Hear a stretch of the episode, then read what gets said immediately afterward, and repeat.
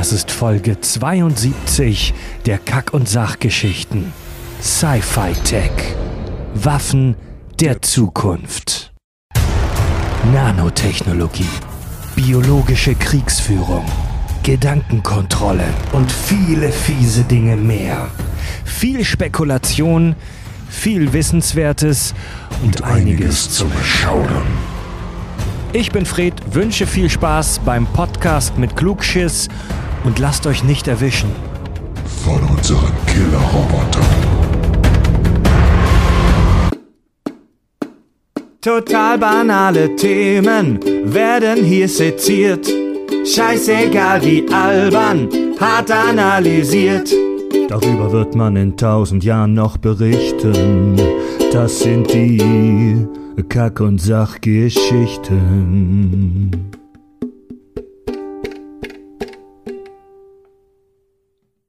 Herzlich willkommen zu den Kack- und Sachgeschichten. Wir befinden uns im Science-Fiction-Headquarter Deutschland, Baden-Württemberg, Eisingen und ich begrüße mit mir am Tisch äh, unsere beiden ähm, Stargäste mal wieder. Auf der einen Seite Softwareentwickler, Liebhaber japanischer, ähm, nicht jugendfreier Cartoons, Andi. Guten Morgen. Auf der anderen Seite langhaariger Softwareentwickler, Diplom-Mathematiker, ähm, Entwickler in der Luft- und Raumfahrt. Klingt viel cooler, als es eigentlich ist. Eigentlich, eigentlich, eigentlich programmierte die Putzautomaten in irgendwelchen Flugzeugen. Fabio, Hi. wie geht's euch? Sehr gut, sehr gut. Und selbst? Ihr seid am Anfang immer so ruhig, ne? Und dann rasten aber nach einer Viertelstunde alle aus. Deswegen Leute, sage ich immer erst die Schnäpse saufen und dann geht's los. Leute, wieso haben wir so lange nicht mehr aufgenommen? Die letzte Folge mit euch war im, im März 2017 auf dem, auf dem Standard äh, Kack- und Sachfeed. Und es wurden, es, ein paar Leute haben gesagt, okay, gut, dass die Vollidioten nicht zurück sind, aber noch mehr haben gesagt, äh, wir wollen wieder Farb und Andi. Wieso haben wir nicht aufgenommen? Der muss halt öfters nach Eisingen kommen, ne? Im Sommer ging es ja nicht, weil einer von euch dachte, er muss unbedingt heiraten, Andi. Ja, scheiße war's. Hättest du auch da einen Podcast aufnehmen können. auf so der nicht. Hochzeit. Dann hättest du sogar noch mal eine Live-Reportage über Hentais machen können. Ja, mit uns. Und Zigeunertanz. Oh ja, vom Feinsten. das war äh, deutsch-rumänisch, sag ich, deutsch-ungarische äh, Hochzeit. Keine Beleidigung hier, ja, damit es schon mal klar ist. Deutsch, also wenn ihr euch die beiden Idioten, wie sie hier sitzen, vorstellt, so, so, so am Anfang sind sie ja immer so ein bisschen reserviert und versuchen cool zu sein. Auf der Hochzeit stand Fabio auf der Tanzfläche und hat mit 30 anderen Idioten im Kreis so ungarische Volkstänze gedanzt. Oh Mann, ey, Beweismaterial folgt. Mit uns im Raum übrigens unser Barkeeper David. Servus. Guten Abend. und der sich um unser leibliches Wohl kümmert hier bei der Aufnahme. Und wir haben uns heute ein äh, spannendes Thema genommen und zwar Krieg in der Science-Fiction-Welt, Waffen, Militärtechnik und vieles, vieles mehr. Wir werden über über Laser sprechen, über andere verrückte Science-Fiction-Waffen. Ich freue mich schon auf den Massebeschleuniger. Wir sprechen über Drohnen zum Beispiel äh, und darüber, wie viel ein durchschnittlicher US-Soldat kosten wird. Viele, viele tolle Themen. Zuerst mal die Frage, mh, was glaubt ihr, wohin? Sprech, sprechen wir jetzt eigentlich eher über Sci-Fi oder reales Leben? Ich glaube Du beides. bist der Moderator. Was fasziniert euch denn am meisten ähm, daran, wenn man im, in, in Science-Fiction-Filmen oder Serien, äh, ich sag mal, militärische Konflikte sieht? Jetzt wirklich militärische Konflikte oder auch Waffen? Ja, im weitesten Sinne. Also ganz pauschal ein Wort: Todesstern. Das ist wohl das epischste, was es jemals in der Science-Fiction-Kriegsführung gab. Eine, eine Station von der Größe eines Mondes, ja, Ja. konzipiert, um Planeten zu wipen. Das Ja. ist doch mega. Auf die Idee muss man erst mal kommen, ja. Ich meine, dass wir in einer anderen Kack- und Sachfolge auch schon mal kurz über den, den Todesstern gesprochen haben und wie unfassbar, wie unfassbar teuer die Scheiße wäre. Fab, wie sieht's bei dir aus?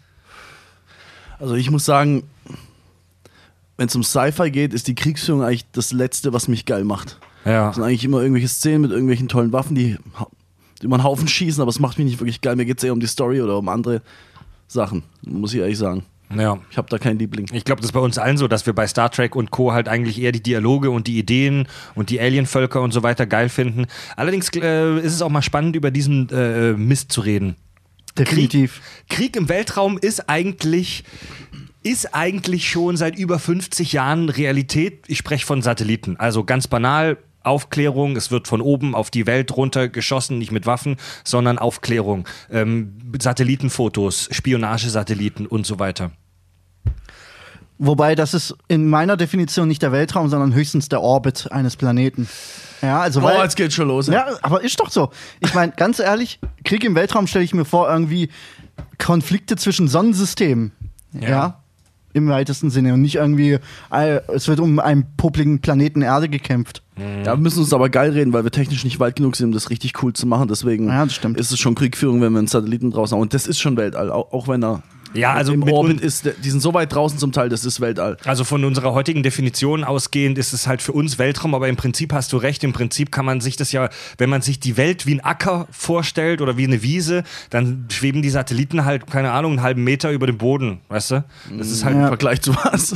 ja, es ist, halt, es ist halt, es ist halt jetzt nicht, es ist halt jetzt nicht Deep Space, ne? Richtig. Also was unbestritten ist, äh, um das Thema mal so ein bisschen einzuleiten, ist, dass Technologie die Art der Kriegsführung äh, und des Kampfes extrem verändert hat. Da gibt es spannende Beispiele in der Vergangenheit. Zum Beispiel, als der Steinzeitmensch den Faustkeil entwickelt hat. Das war im Prinzip die erste äh, militärische Technologie, mit dem er seinen Kontrahenten dann äh, den Frack vollhauen konnte. Weiter.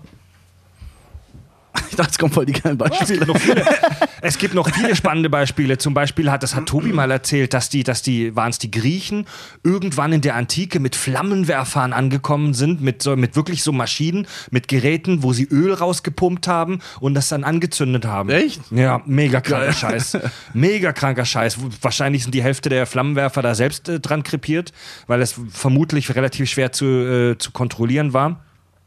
Im äh, 14. Jahrhundert war der, die absolute State of the Art Kriegstechnologie die Kavallerie. Also ein Typ auf einem Pferd. Ja, Typ mit Rüstung und mit Schwert auf einem Pferd. Das war der Shit damals. Wenn du mit, wenn du mit Reitern gekommen bist, alter Fall, da hast du alles niedergemäht. Sieht man ja toll bei äh, Game of Thrones Battle of the Bastards. Keine Im, ähm, im, Im 14. Jahrhundert, in der realen Welt, war es allerdings so, dass eine völlig neuartige Technologie den Krieg revolutioniert hat, und zwar der englische Langbogen. Es gibt ein mega geiles Science-Fiction-Buch, Hyperion. Da geht es um so eine, in einem Kapitel um so eine militärische Einheit, Einheit, die in so einem Art Holodeck, in so einer äh, Simula real, also Simulation, die dich glauben lässt, alles wäre real, in so ein Szenario gesteckt werden, wo die von der Kavallerie angegriffen werden und sich nur mit Bögen wehren können um den Soldaten praktisch die Wichtigkeit von so einer Te Technologie nahezubringen. Äh, es war plötzlich so, dass du einem Haufen ungebildeter Bauern diesen Bogen in die Hand stecken konntest und die haben damit der Kavallerie äh, Paroli bieten können. Also Kavallerie, du brauchtest ausgebildete Männer, du brauchtest wahnsinnig teures Equipment, die Pferde allein schon, die Rüstungen und plötzlich hast du einem Haufen Assis einfach diese Bögen in die Hand gedrückt, die auch sehr hochwertig waren, aber die natürlich viel, viel, viel günstiger im Vergleich zu den Pferden und der Kavallerieausrüstung war. Ja, war nicht so leicht zu bedienen. Was heißt, also Es hört sich an so nach dem Motto, ey, Erwin, komm mal her. Vergleichsweise. Also stell, stell, dir mal, stell dir mal vor, ich will dich jetzt zu einem Kavalleristen ausbilden. Da musst du kämpfen lernen, du musst mit einem Schwert umgehen können, du musst kräftig sein, du musst gut trainiert sein, du musst reiten können, du musst sehr, sehr gut reiten können. Äh, und es kostet wahnsinnig viel Kohle. Stell das mal in Relation zu einem Typen mit einem englischen Langbogen. Der braucht im Prinzip nur diesen Bogen und die Pfeile. Ja. Und natürlich muss der damit trainieren, natürlich ist es eine Kunst. Natürlich muss der damit mit Sicherheit äh, wo Tage, Wochen lang mit dem Ding äh, üben, dass er da halbwegs gerade ausschießen kann. Aber ich, ich spreche vom Kosten-Nutzen-Faktor. Weißt du? Gut, das ist immer ein ele- elementarer Bestandteil von Kriegsführung gewesen. Ne? Weiterentwicklung, Technologien entwickeln, Effizienz erhöhen. Ähm, die größten Entdeckungen der Menschheit sind auf Kriege zurückzuführen. Ne? Das ist Oh Mann, jetzt hast du es mir vorweggenommen, soll ich die ganze Zeit sagen. sehr gut. Viele, viele. Ja. Weil du gesagt hast, dass die Technik eigentlich die Kriegsführung revolutioniert, aber Ähm, Andersrum auch. exakt. Also das be- be- beißt sich in den Schwanz. Den, den, größten Druck, brauchst. den größten Druck hast du doch, wenn deine Nation ist dabei, äh, zerbombt zu werden. Ja. Etwas Neues Ja. zu entwickeln. Ja. Weil dann erst fangen die Regierungen an, auch ordentlich Kohle in die Forschung zu stecken. Ne? Und kein, keiner denkt sich am Anfang, okay, daraus könnte irgendwann mal ein ziviler Nutzen draus werden. Ja. Aber am Ende des Tages guck dir mal Düsenflugzeuge an, ja. Die wurden ja auch äh, zunächst äh, im Zweiten Weltkrieg erforscht. Düsenflugzeuge, Um weiteres, weiteres tolles ne? Beispiel. Im Zweiten Weltkrieg ging es mit der Düsenforschung und der, äh, den, der Raketenforschung ähm, weiter. Um nochmal einen Schritt zurückzugehen, im Ersten Weltkrieg revolutionierte das Maschinengewehr die Kriegsführung. Du hattest, das waren natürlich riesengroße, klobige Geräte damals, aber die haben, die, die haben sich den Shit gegenseitig aus dem Kopf Ja, geballert. und mit und vergiss, vergiss den Ga das Gas nicht, ne? Ja. Das war der erste Krieg, wo halt auch mal chemische Waffen äh, eingesetzt chemische wurden. Kriegsführung. Ja. Der Erste Weltkrieg war, was das angeht, echt super krank. Richtig die brutal, ja. Gegen, gegenseitig vergast haben und äh, eben die Maschinengewehre. Also ich ganz interessant fand ich beim, beim, beim ähm, also auf eine makabere Art interessant. Der erste Welt, beim Ersten Weltkrieg war es so, dass die Verteidigungssysteme extrem effizient waren. Also du hattest Bunker, du hattest schöne eingemauerte, einbetonierte Bunker, die haben sich Graben gemacht, die hatten diese heftigen stationären Maschinengewehre, die alles niedergemäht haben. Die offensive Kriegsführung war allerdings noch ein bisschen hinterher. Was daraus, was äh, zum Re äh, Resultat hatte, da, dass die sich halt gegenseitig, dass die sich eingegraben haben und solche Stellungskriege gemacht haben. Ja. Monatelang haben sich die gegenseitig in Stellungskriegen gegenseitig behagt und sind keinen Meter weitergekommen. Ja. Also besonders wir Deutschen und die Franzosen haben uns an der deutsch-französischen Front echt monatelang mit unfassbar vielen tausend Toten gegenseitig äh, äh, eingeseift, ohne dass auch nur ein, ohne dass die Grenze auch nur ein Scheißmeter sich verändert hätte. Ja, ja, die ging halt immer hin und her, die hat sich schon verändert. An einem Tag waren es 100 Meter in die Richtung, an einem anderen Tag ja. Kilometer Ja. in die Richtung. Aber mittlerweile hattest du dann halt solche äh, Systeme an, an Gräben angelegt, ja, dass du dann einfach nur einen Graben zurückgeruckt bist Ja. und, und am nächsten Tag bist du wieder vorgerückt in den nächsten Graben, ja. Das war ja alles dann Im Westen schon Neues halt. megamäßig ausgebaut. Ja. ja, ja. Aber es war bestimmt toll. Ja, auf jeden Fall. Ja, das war mit Sicherheit eine Scheißzeit. Aber ihr kennt bestimmt diese Story, dass äh, zu Weihnachten dann auch beispielsweise in diesen Gräben Waffenruhe geherrscht hat an der Front, ja. Ja. Und Ehrlich? die sich dann äh, äh, Geschenke ausgetauscht haben sogar. Die sind dann, äh, beide Seiten sind aus den Gräben rausgekommen. Ist das echt so? Ja, ja, das, das ist in die Geschichtsbücher eingegangen. Das kann man auf Wikipedia bestimmt auch nachlesen. Ähm, ich glaube, die Briten und die Deutschen, ich bin mir aber nicht sicher. Nee, nee, es sind Franzosen, Franzosen, Ja, Deutsche. okay. Das kann ich fast nicht Okay. glauben, Bei Block Alter. und Deutschland Doch. gab es auch irgendwas, aber ich bin mir nicht sicher. Doch. Aber doch, es gibt, die, nachts haben die sich heimlich getroffen, haben zusammen gesoffen, haben Kippen ausgetauscht, Alk Ja. ausgetauscht, haben gehandelt und so Scheiße. Und dann so, also bis morgen. Ja, und dann Krass. ging es wieder los. Ne? Ja, aber du, du hast Kiddies in den Krieg geschickt, mit einer, du hast ihnen beigebracht, dass der Feind ist ein Arschlecht, den müssen wir alle umbringen. Aber dann, die, wie alt waren die? 17, 18, dann siehst du deinen Feind in echt. Und Ja. Das, das, das wirft alles um. Ist genauso ein Kind wie du, ne? Krass. Bei den, Kleine Anekdote. wo wir gerade von den Grabenkämpfen im Ersten Weltkrieg sprechen, da kam auch in Anführungszeichen eine neue Technologie zu tragen auf Seiten der Franzosen, ähm, in der Form, dass die, dass die sich organisatorisch, administrativ was Neues ausgedacht haben, weil die in einem zwei Wochen, ich glaube, zweiwöchigen Rhythmus die Soldaten ausgetauscht haben in den Gräben.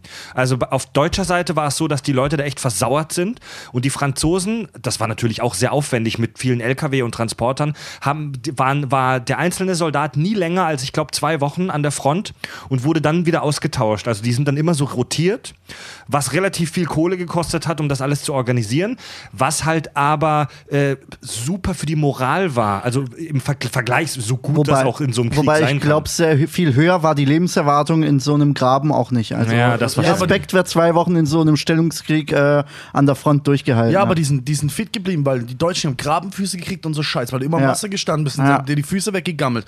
Und we- wenn du das rotierst, erstens die Moral und zweitens, eine die, die noch ja. leben, die bleiben fit und verrecken vielleicht nicht so früh, wie Ja. sie eigentlich. Und es hat auch, äh, es hat auch wohl dazu geführt, dass praktisch so im ganzen Land so eine Art Sympathie, ähm, klingt, klingt makaber, aber so eine Art Sympathie für die Grabenkämpfer kam. Weil alle Soldaten im Land das Gefühl hatten, wir sind Teil davon, weil jeder da mal hin musste. Ja. Und bei den Deutschen, bei uns, das waren halt die armen Schweine, die davor, sei froh, dass du nicht da vorne an der Front kämpfst. So ungefähr, ne? Bei den Franzosen war es, ähm, wir gehören alle dazu. Prost. Der alte Gott. da. Was ist das? Das ist der alte Gleiche Gott. Scheiße wie letztes Mal. Kirschwässerle. Voll geil. Ja, aber mit euch aufnehmen ist echt immer anstrengend, ey. Oh. Gut, Leute. Reden wir jetzt mal über die Sci-Fi-Scheiße. Laser. Was haltet ihr denn vom Klassiker? Was haltet ihr von Laserwaffen? Cool. Also.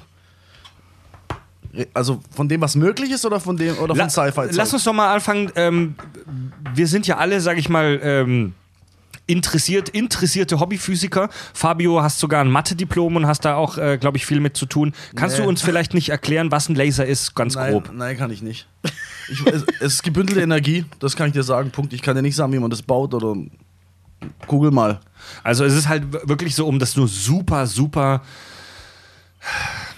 krass zusammengerafft zu erklären, es ist halt gebündeltes Licht. Ja. Wenn du eine wenn du eine L- Glühbirne hier im Raum hast, die strahlt in, in alle Richtungen. Die strahlt sphärisch, 360 Grad in alle Richtungen ähm, drumherum. Und ein Laser bündelt diese komplette Lichtenergie und schießt sie in einem ganz dünnen, fokussierten Punkt auf einer Linie auf ein Ziel. Und Laser werden in unserer heutigen, sind in unserer heutigen Welt nicht mehr wegzudenken. CD-Laufwerk zum Beispiel, ähm, der, Sensoren in, in Computermäusen zum Beispiel, auch in der Medizin, Augen werden gelasert mittlerweile, damit die Leute besser sehen können. In der Zahnchirurgie werden Laser benutzt. Es werden in, in OPs Laser benutzt, um irgendwelche Venen zu veröden, etc. etc.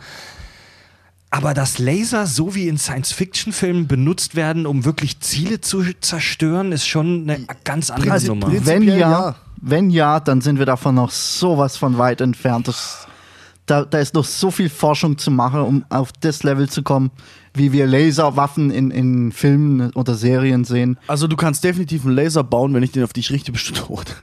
Also wenn ich auf dein Herz richte, auf deinen Kopf, bist du tot. Das Problem ist der das möglich. Abstand. Das Problem ist der Abstand, den du zwischen der Kurzfeuerwaffen, so wie, so wie man es kennt, so wie ein Phaser. Wir sind 10, Naja, 20 also, Meter entfernt. Moment, Bam, ciao. also die, eine der Vorteile und auch die Idee des Lasers ist ja eigentlich, dass der Abstand gerade keine Rolle spielt, weil der Laser gebündelt ist und äh, ob ich jetzt, ob du jetzt einen Meter vor mir stehst oder 100 Meter entfernt, macht das eigentlich keinen Unterschied, weil das Licht nicht streut. Doch, es streut, es wird größer. Der Punkt Ja, wird minimal, größer. aber der minimal. Punkt, nein, der Punkt wird schnell größer sogar, je nachdem, wie, wie Ich sag ja, das ist ja das, das, das ist ja das aktuelle Problem.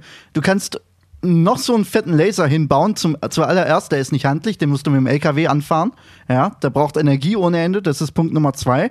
Und drittens musst du ja auf der Stelle stehen bleiben, also ein bewegliches Ziel damit zu treffen, ohne dass du den LKW mitbewegst. Ich glaube, ich zu glaub, dem Ziel. treffen, treffen ist wahrscheinlich sogar einfacher, weil das wirklich einfach, Ja. das kannst du wirklich vorstellen wie eine perfekte Stange, die rausragt aus deinem Lauf und sehr, Ja, aber jetzt sehr stell dir mal so- vor, du hast eine 20-Tonnen-Maschine.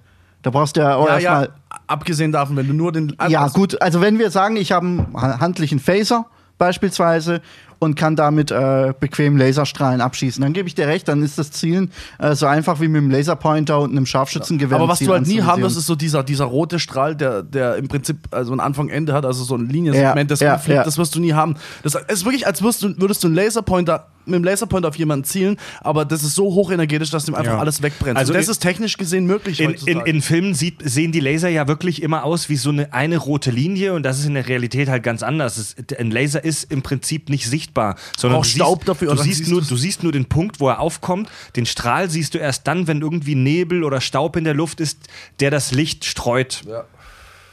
Exakt, also Laserwaffe, also ein Phaser, in wirklich der Form, wie man, wie man ihn kennt von Star Trek, ist nicht, glaube ich nicht, dass er möglich ist. Deswegen heißt er auch Phaser und nicht Laser.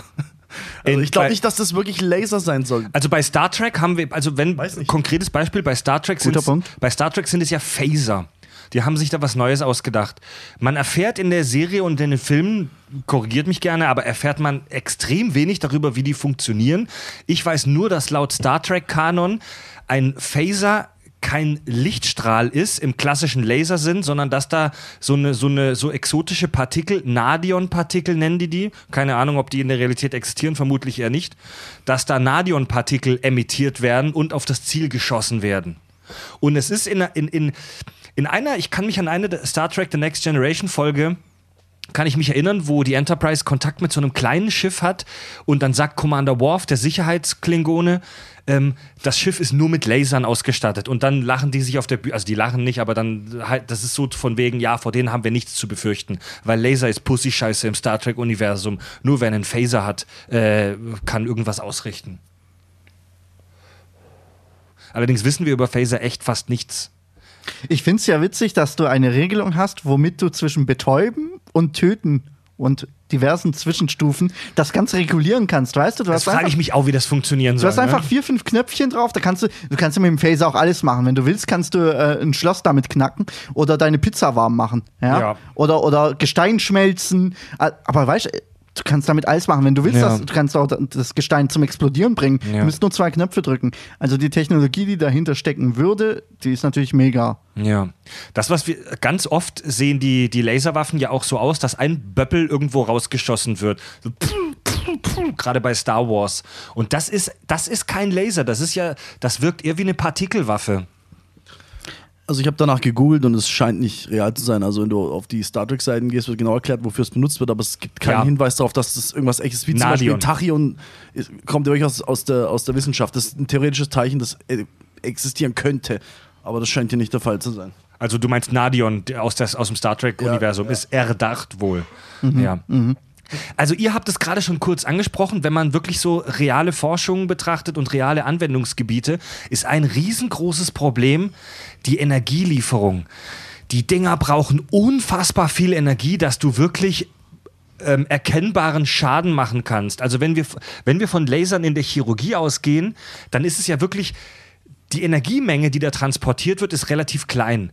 Nur weil es auf so einen winzig kleinen Punkt konzentriert ist, wird es dann, wird es dann merkbar. Also du kannst Laserpointer kaufen, die zum Beispiel bei uns, also was heißt kaufen, die sind bei uns verboten, weil sie zu hoch energetisch sind und das, da reicht eine Batterie. Ich, ich wäre jetzt mir nicht so Moment. sicher, ob wir da wirklich einen, einen ganzen Reaktor mitliefern müssen, um wirklich Moment. zu töten mit einem Laserstrahl. Die Laserpointer, die du bei uns kaufen kannst, die äh, beziehungsweise die verboten sind, die sind halt die machen halt deine Netzhaut kaputt, weil die ein winzig kleines Loch in deine Netzhaut, in die Augen brennen können. Aber wenn ich, da, wenn ich damit auf deinen fetten Bauch, Fabio, ziel, dann passiert da gar nichts. Das kann ich ein Jahr lang auf deinen Bauch äh, Nein, äh, kannst du richten nicht- und da passiert nichts. Bin mir, bin mir ziemlich sicher, dass das nicht stimmt. Wenn ich dich festkette und ich hole mir irgend so einen irgend so einen Laser, der in Polen, einen Laserpointer, der in Polen vom Laster gefallen ist, und ich richte den auf deinen Bauch, kannst du mir doch nicht erzählen, dass da irgendwann dein Bauch anfängt zu schmoren. Bullshit. Kann ich mir auch nicht Ich vorstellen. glaube, dass wir technisch weit genug wären, äh, etwas zu, also etwas zu bauen, das du wirklich wie eine Pistole halten kannst und womit du jemanden umbringen kannst. Nee, nein. Wenn dem so wäre, wieso hat es das Militär noch nicht gemacht? Also es gibt, es gab, ich, ich habe mich da so ein klein, kleines bisschen eingelesen, aber ich bin jetzt wie gesagt auch echt kein Experte. Ähm, das, das reale Militär, zum Beispiel die Amis, waren schon in den, in, den, in den 80ern dabei, irgendwelche Strahlenwaffen zu entwickeln. Aber da ist nie irgendwas Ordentliches dabei rausgekommen. Da ist nie irgendein ne, ne, ein realer Nutzen dabei rausgekommen. Es war immer zu schwach, äh, zu unzuverlässig. Und es gibt jetzt ein Video, das seit ein paar Jahren äh, kursiert, oder es gab eine Meldung vor ein paar Jahren, dass das US-Militär so einen, so einen Laser hat, mit dem sie ähm, Raketen abschießen können. Und neuerdings auch Drohnen. Ja, genau. Ja. Das ist so ein, so, ein, so ein Laserstrahl, den du halt, den du halt wirklich fokussiert mit einem kurzen Impuls auf irgendein Objekt am Himmel richtest und damit eine kleine Rakete oder eine kleine Drohne ausschalten kannst. Also 10 Sekunden auf Wikipedia und es scheint eine Waffengattung zu geben, die sich Energiewaffe nennt.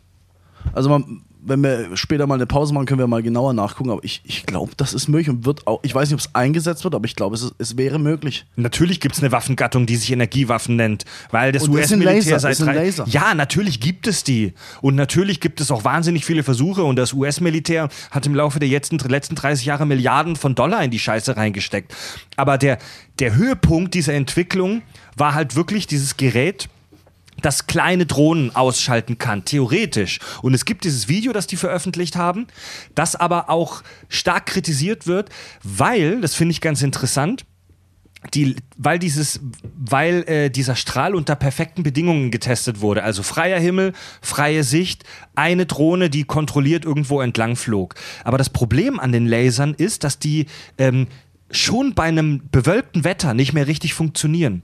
Die beste Art, sich gegen solche Laser zu schützen, ist tatsächlich vor dir eine kleine Rauchwolke aufzubauen, weil sie dann nicht mehr richtig zielen können ja. und weil, die, weil das Licht gestreut wird und plötzlich ist der Effekt im Arsch. Okay, da, das, das mag was. Genau, Lichtstreuung ist, ist ja so ein Problem. Also jetzt mal dahingestellt, ob es technisch möglich wäre, sowas äh, zu bauen, dass man es in der Hand halten kann. Aber Lichtstreuung ist das allergrößte Problem, weil egal worauf ich schieße, das Licht streut und wenn der Laserstrahl so hochenergetisch ist, wird der Punkt kommen, wo ich die Scheiße selber ins Auge kriege. Und wo ich selber. Ja. Also wenn du, wenn du in einem Labor bist mit einem Laser, hast, du- musst du immer äh, Schutzbrillen äh, tragen, weil wenn, wenn du das Ding nur einen Millimeter zur Seite schiebst und es irgendwo an der Wand strahlt, das Ding strahlt ab und du kriegst es in die Fresse, wenn du Pech hast. Genau. Das ist das echt große Problem. Also das, darum glaube ich, dass sowas sich nicht lohnt. Also der Hinweis an alle Hobbywissenschaftler, niemals in den Lauf gucken und gucken, ob der Laser schon an ist. Ja? Ja, das, die, die, die Bereitstellung von Energie ist wahnsinnig schwierig, weil und wir reden hier. Nochmal ganz kurz, ganz kurz, bei, bei diesen Phasen siehst du immer, wenn sie auftreffen, war es das. Ich, vielleicht gibt es ein paar Szenen, wo, wo sie einen Spiegel abprallen, so ich weiß es nicht. Aber normalerweise, wenn die irgendwo drauf schießen, dann war es das. Es kommt dort an, dort wirkt äh, die Energie und fertig. Es, es strahlt Mhm. nicht, was ein echter Laser machen würde.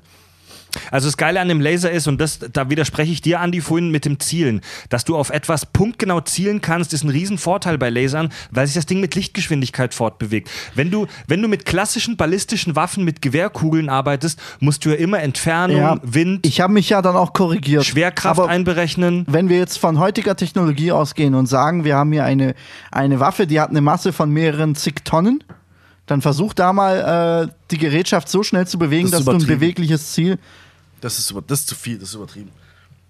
Gut, dann Also- lass es halt ein paar hundert Kilo sein. Also dieses, ist dieses, immer noch schwierig. dieses Ding, das die Amis da vor ein paar Jahren oder vor kurzem präsentiert haben, war nicht umsonst vermutlich auf einem Schiff, weil im Schiffsrumpf wahrscheinlich ein gigantischer äh, Reaktor am Arbeiten war und vermutlich ähm, Minuten, wenn nicht sogar Stunden für einen einzigen Schuss aufladen musste. Du musst dir ja, du musst dir ja vorstellen, Vielleicht unterschätze ich es, ich weiß es Ey, nicht. wir, wir alle haben schon tausende Laserstrahlen in Science-Fiction-Filmen gesehen. Aber du musst dir wirklich mal bewusst machen, das ist Licht. Das ist Licht und Licht hat eine gewisse Energie, aber die ist winzig im Vergleich zu einer Gewehrkugel. Du musst es unfassbar heftig ähm, konzentrieren, um da was abzuschießen, das auch nur den Bruchteil der Wirkung einer ganz primitiven Gewehrkugel zu verursachen. Also die Idee, dass du ein gewisses Teilchen abschießt, ist dann gar nicht so blöd, wie jetzt, wie, wie war es nochmal, Na, wie, wie, Nadion. Nein, das ist dann gar nicht so eine blöde Idee, dass du, keine Ahnung, man, man könnte es ja sogar mit, vielleicht mit Strahlung machen, Heliumkerne oder so, irgendwas abschießen. Wahrscheinlich macht das dann wirklich mehr Sinn als Licht. Weil, Ja.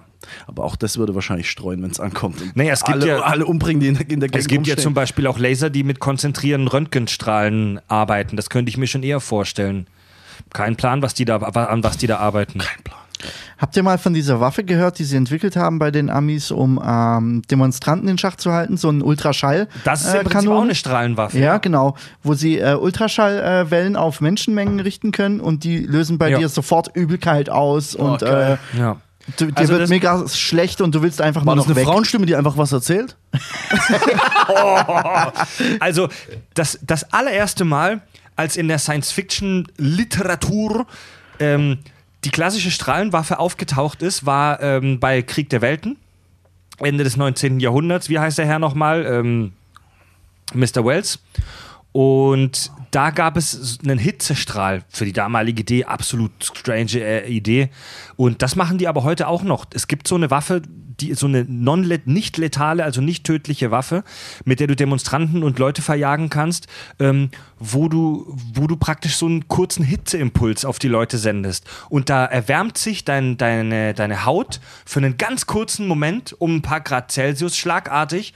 Und das muss so unfassbar ähm, merkwürdig sich anfühlen, dass du nicht in diesem Strahl st- stehen bleibst. Die haben das getestet mit wirklich so Marines, mit gestandenen Männern, die darauf vorbereitet wurden, die wussten, es passiert gleich eine kranke Scheiße und die haben es nicht ausgehalten, in diesem Strahl länger als eine Scheißsekunde zu stehen, weil es sich so unfassbar un, ähm, äh, sch sch schlimm anfühlt, in diesem Strahl zu stehen. Aber nicht Schmerzen. Nicht, äh, was heißt Schmerzen? Vermutlich schon.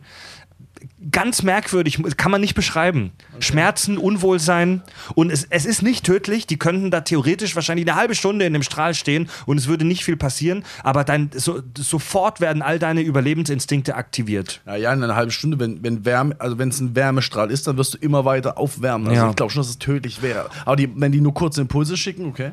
Wenn du, in die, wenn du in die Richtung von tödlichen, letalen Waffen gehst, dann gibt es die Idee, das Rückenmark von Menschen Oh zu ja. erwärmen. Oh, das habe ich auch schon die ganze Zeit. ja. Also der, der menschliche Körper ist in seinem Inneren relativ empfindlich. Wenn du im, im Inneren, im Kern, also im Rückenmark des Menschen, die Temperatur nur um ein paar Grad erhöhst oder erwärmst. Ich glaub, zwei. Oder, ja, also der, das menschliche Rückenmark ist super empfindlich, was Temperaturen angeht. Wenn du nur um ein paar Grad heißer oder kälter machst, kannst du draufgehen. Ja. Und da gibt es so Ideen von so Mikrowellenstrahlen, direkt dein Rückenmark fokussieren, also dein Körperinneres, das ist wie das gleiche, was in der Mikrowelle in unserer Küche passiert, die das Körperinnere um ein paar Grad erwärmen und du fällst um und bist tot. Ist das wirklich mal erforscht worden oder ist es nur so, ist es nur so ein ESO-Scheiß? Weil ich muss, also, wo ich noch, wo ich noch Abitur gemacht habe, da gab es so zwei Brüder in Pforzheim. Die sind mal durch Pforzheim gelaufen. Vielleicht Oh ja. erinnert ihr euch Ja, noch, die ja. hatten immer so Rucksäcke Ja. auf mit Antennen dran und die haben die kränk kränkesten Horror-Stories erzählt. Einer von beiden wird dauernd vom CIA entführt und gefoltert und so. Und der eine war dann tatsächlich weg. Den hat man nie wieder gesehen. Und der eine von, und der Bruder. Also Wahrscheinlich wurde ihm sein Arbeitslosengeld entzogen. Wahrscheinlich, das waren zwei Brüder. Und der eine von denen ist dann vor, vor, unserer, äh, vor unserer Schule immer rumgehangen mit seinen Prospekten. Und da, war, da haben wir ihn auch gefragt, ja, aber wo ist dein Bruder? Ja, jetzt haben sie ihn, jetzt, der wird nie wieder kommen. Man hat noch nie wieder gesehen, ihn aber übrigens dann auch nicht mehr nach einem Jahr. Und der hat den Prospekt verteilt, wo genau das drin stand. Hast du, hast du so einen Typ mit so, mit so einem Schutzanzug gesehen, der gerade diese Mikrowellenwaffe, und da war genau erklärt, deswegen war ich das mit diesen zwei Grad. Du musst nur das irgendwie im Rückenmark zwei Grad erwärmen und schon Ja, Theo. einfach tot um. Deswegen frage ich dich, ist das theoretisch wahr? Ist es kompletter Bullshit? Also man, man, man liest von dieser Idee und von irgendwelchen schwurbeligen Versuchen, aber ich kann dir jetzt nicht sagen, ob das US was ist, wenn ich- aber ich, kann, ich kann dir jetzt auch nicht sagen, ob das US-Militär sowas hat oder Aber pass nicht. mal auf, wenn ich in der Sauna sitze. Und da, es, es Du wirst von außen erhitzt. ja, aber das geht, es geht auch nach innen. Da, Ja, natürlich. Und- auch. und zwei Grad Erhöhung im Rückenmark, das Rückenmark ist ziemlich weit außen an deiner Hülle. Um zwei Grad sich zu erwärmen, das kann doch ziemlich schnell passieren. Jetzt mal eine andere Frage. Was ist, wenn ich Fieber habe? Ja, 40, 41 Grad Ähm, Fieber? Sauna und Fieber kann ab einem gewissen, äh, ab einer gewissen Ex äh, Ja, du kannst verrecken, klar. Du kannst dran Aber verrecken. verreckst du deswegen? Also, weil dein Rückenmark um zwei Grad erhitzt nee, wird? Also, es ist irgendwie du komisch. stirbst irgendwie an, an, an, an einem Kreislaufkollaps oder so, aber nicht, weil weil dein Rückenmark. Ja. Oder, oder vielleicht, vielleicht schafft dein Körper durch Schweiß etc. das so ja, ja, also hinzuhalten. der, der, ich weiß es nicht. der Körper hat ja sehr, in, also für so eine biologische Einheit hat der Körper recht effiziente Temperaturregulierungsmechanismen. Klar, die funktionieren aber auch nur bis zu einem gewissen Punkt. Und wenn schlagartig von einer Sekunde auf die andere in deinem Körperinneren da was erhitzt wird, kann ich mir schon vorstellen, dass du dann Aber umkippst. ich frage mich, warum du dann stirbst. Also, es muss ja, bloß weil du da zwei Grad mehr hast, wirst du ja nicht einfach tot sein. Ja. Du hast immer noch ein Herz, das pumpt, das ist weit weg davon. Ja, ja. Also, es muss ja eine gewisse Kettenreaktion auslösen, die dich dann umfallen lässt, sag mal, innerhalb von ein paar Ja. Sekunden. Und mich würde interessieren, welche das ist, was genau da abläuft. Weil bloß weil da zwei Grad mehr sind, kannst du mir nicht erzählen. Also ich würde auch gern mehr darüber erfahren, weil ich muss gestehen, über diese Technologie oder diese Waffe oder diesen Schwachpunkt, diese Schwachstelle am Menschen habe ich noch nie was gehört. ja. Ich kenne es nur vor dem kranken Penner mit seinem Rucksack mit, Ja. mit der Antenne. Und dann am, am Schluss hat er so einen Laptop immer in der Hand gehabt, wo der, drauf war einfach so bläulich äh, ein Mensch mit, äh, im 3D-Gitter, weißt du, aus Dreiecken, so, Ja, so ein ja, Mesh, ja, genau. der sich einfach dreht wie in so einem schlechten Ja, das Science-Fiction-Film. das- Und damit ist er rumgelaufen als Beweis dafür, dass er irgendwas weiß, keine Das Ahnung. waren, halt zwei, krank. das waren halt zwei völlig verrückte Verschwörungstheoretiker, die im Pforzheim in der Innenstadt da ihren Scheiß. aber, aber sowas äh, macht, sowas, also ich habe wirklich mit dem ein paar Mal lange ge- rumdiskutiert, weil der verbringt ja sein Leben mit dieser kranken Scheiße. Also es ist schon interessant zu hören, was die zu sagen haben. Nein, ist es nicht. Doch, doch, ist es, ist es. Nein, das waren Spasten. Ja, aber die Scheiße, die du gerade runtergeleiert hast, der auch runtergeleiert. Merkst du mal? Wahrscheinlich hören die auch unseren Podcast, da bin ich mir Ich sicher. hoff's. Ich bin Grüße. Ich Ja. bin, Und morgen werden wir entführt von der CIA und gefoltert. ja. Mit Analsonden.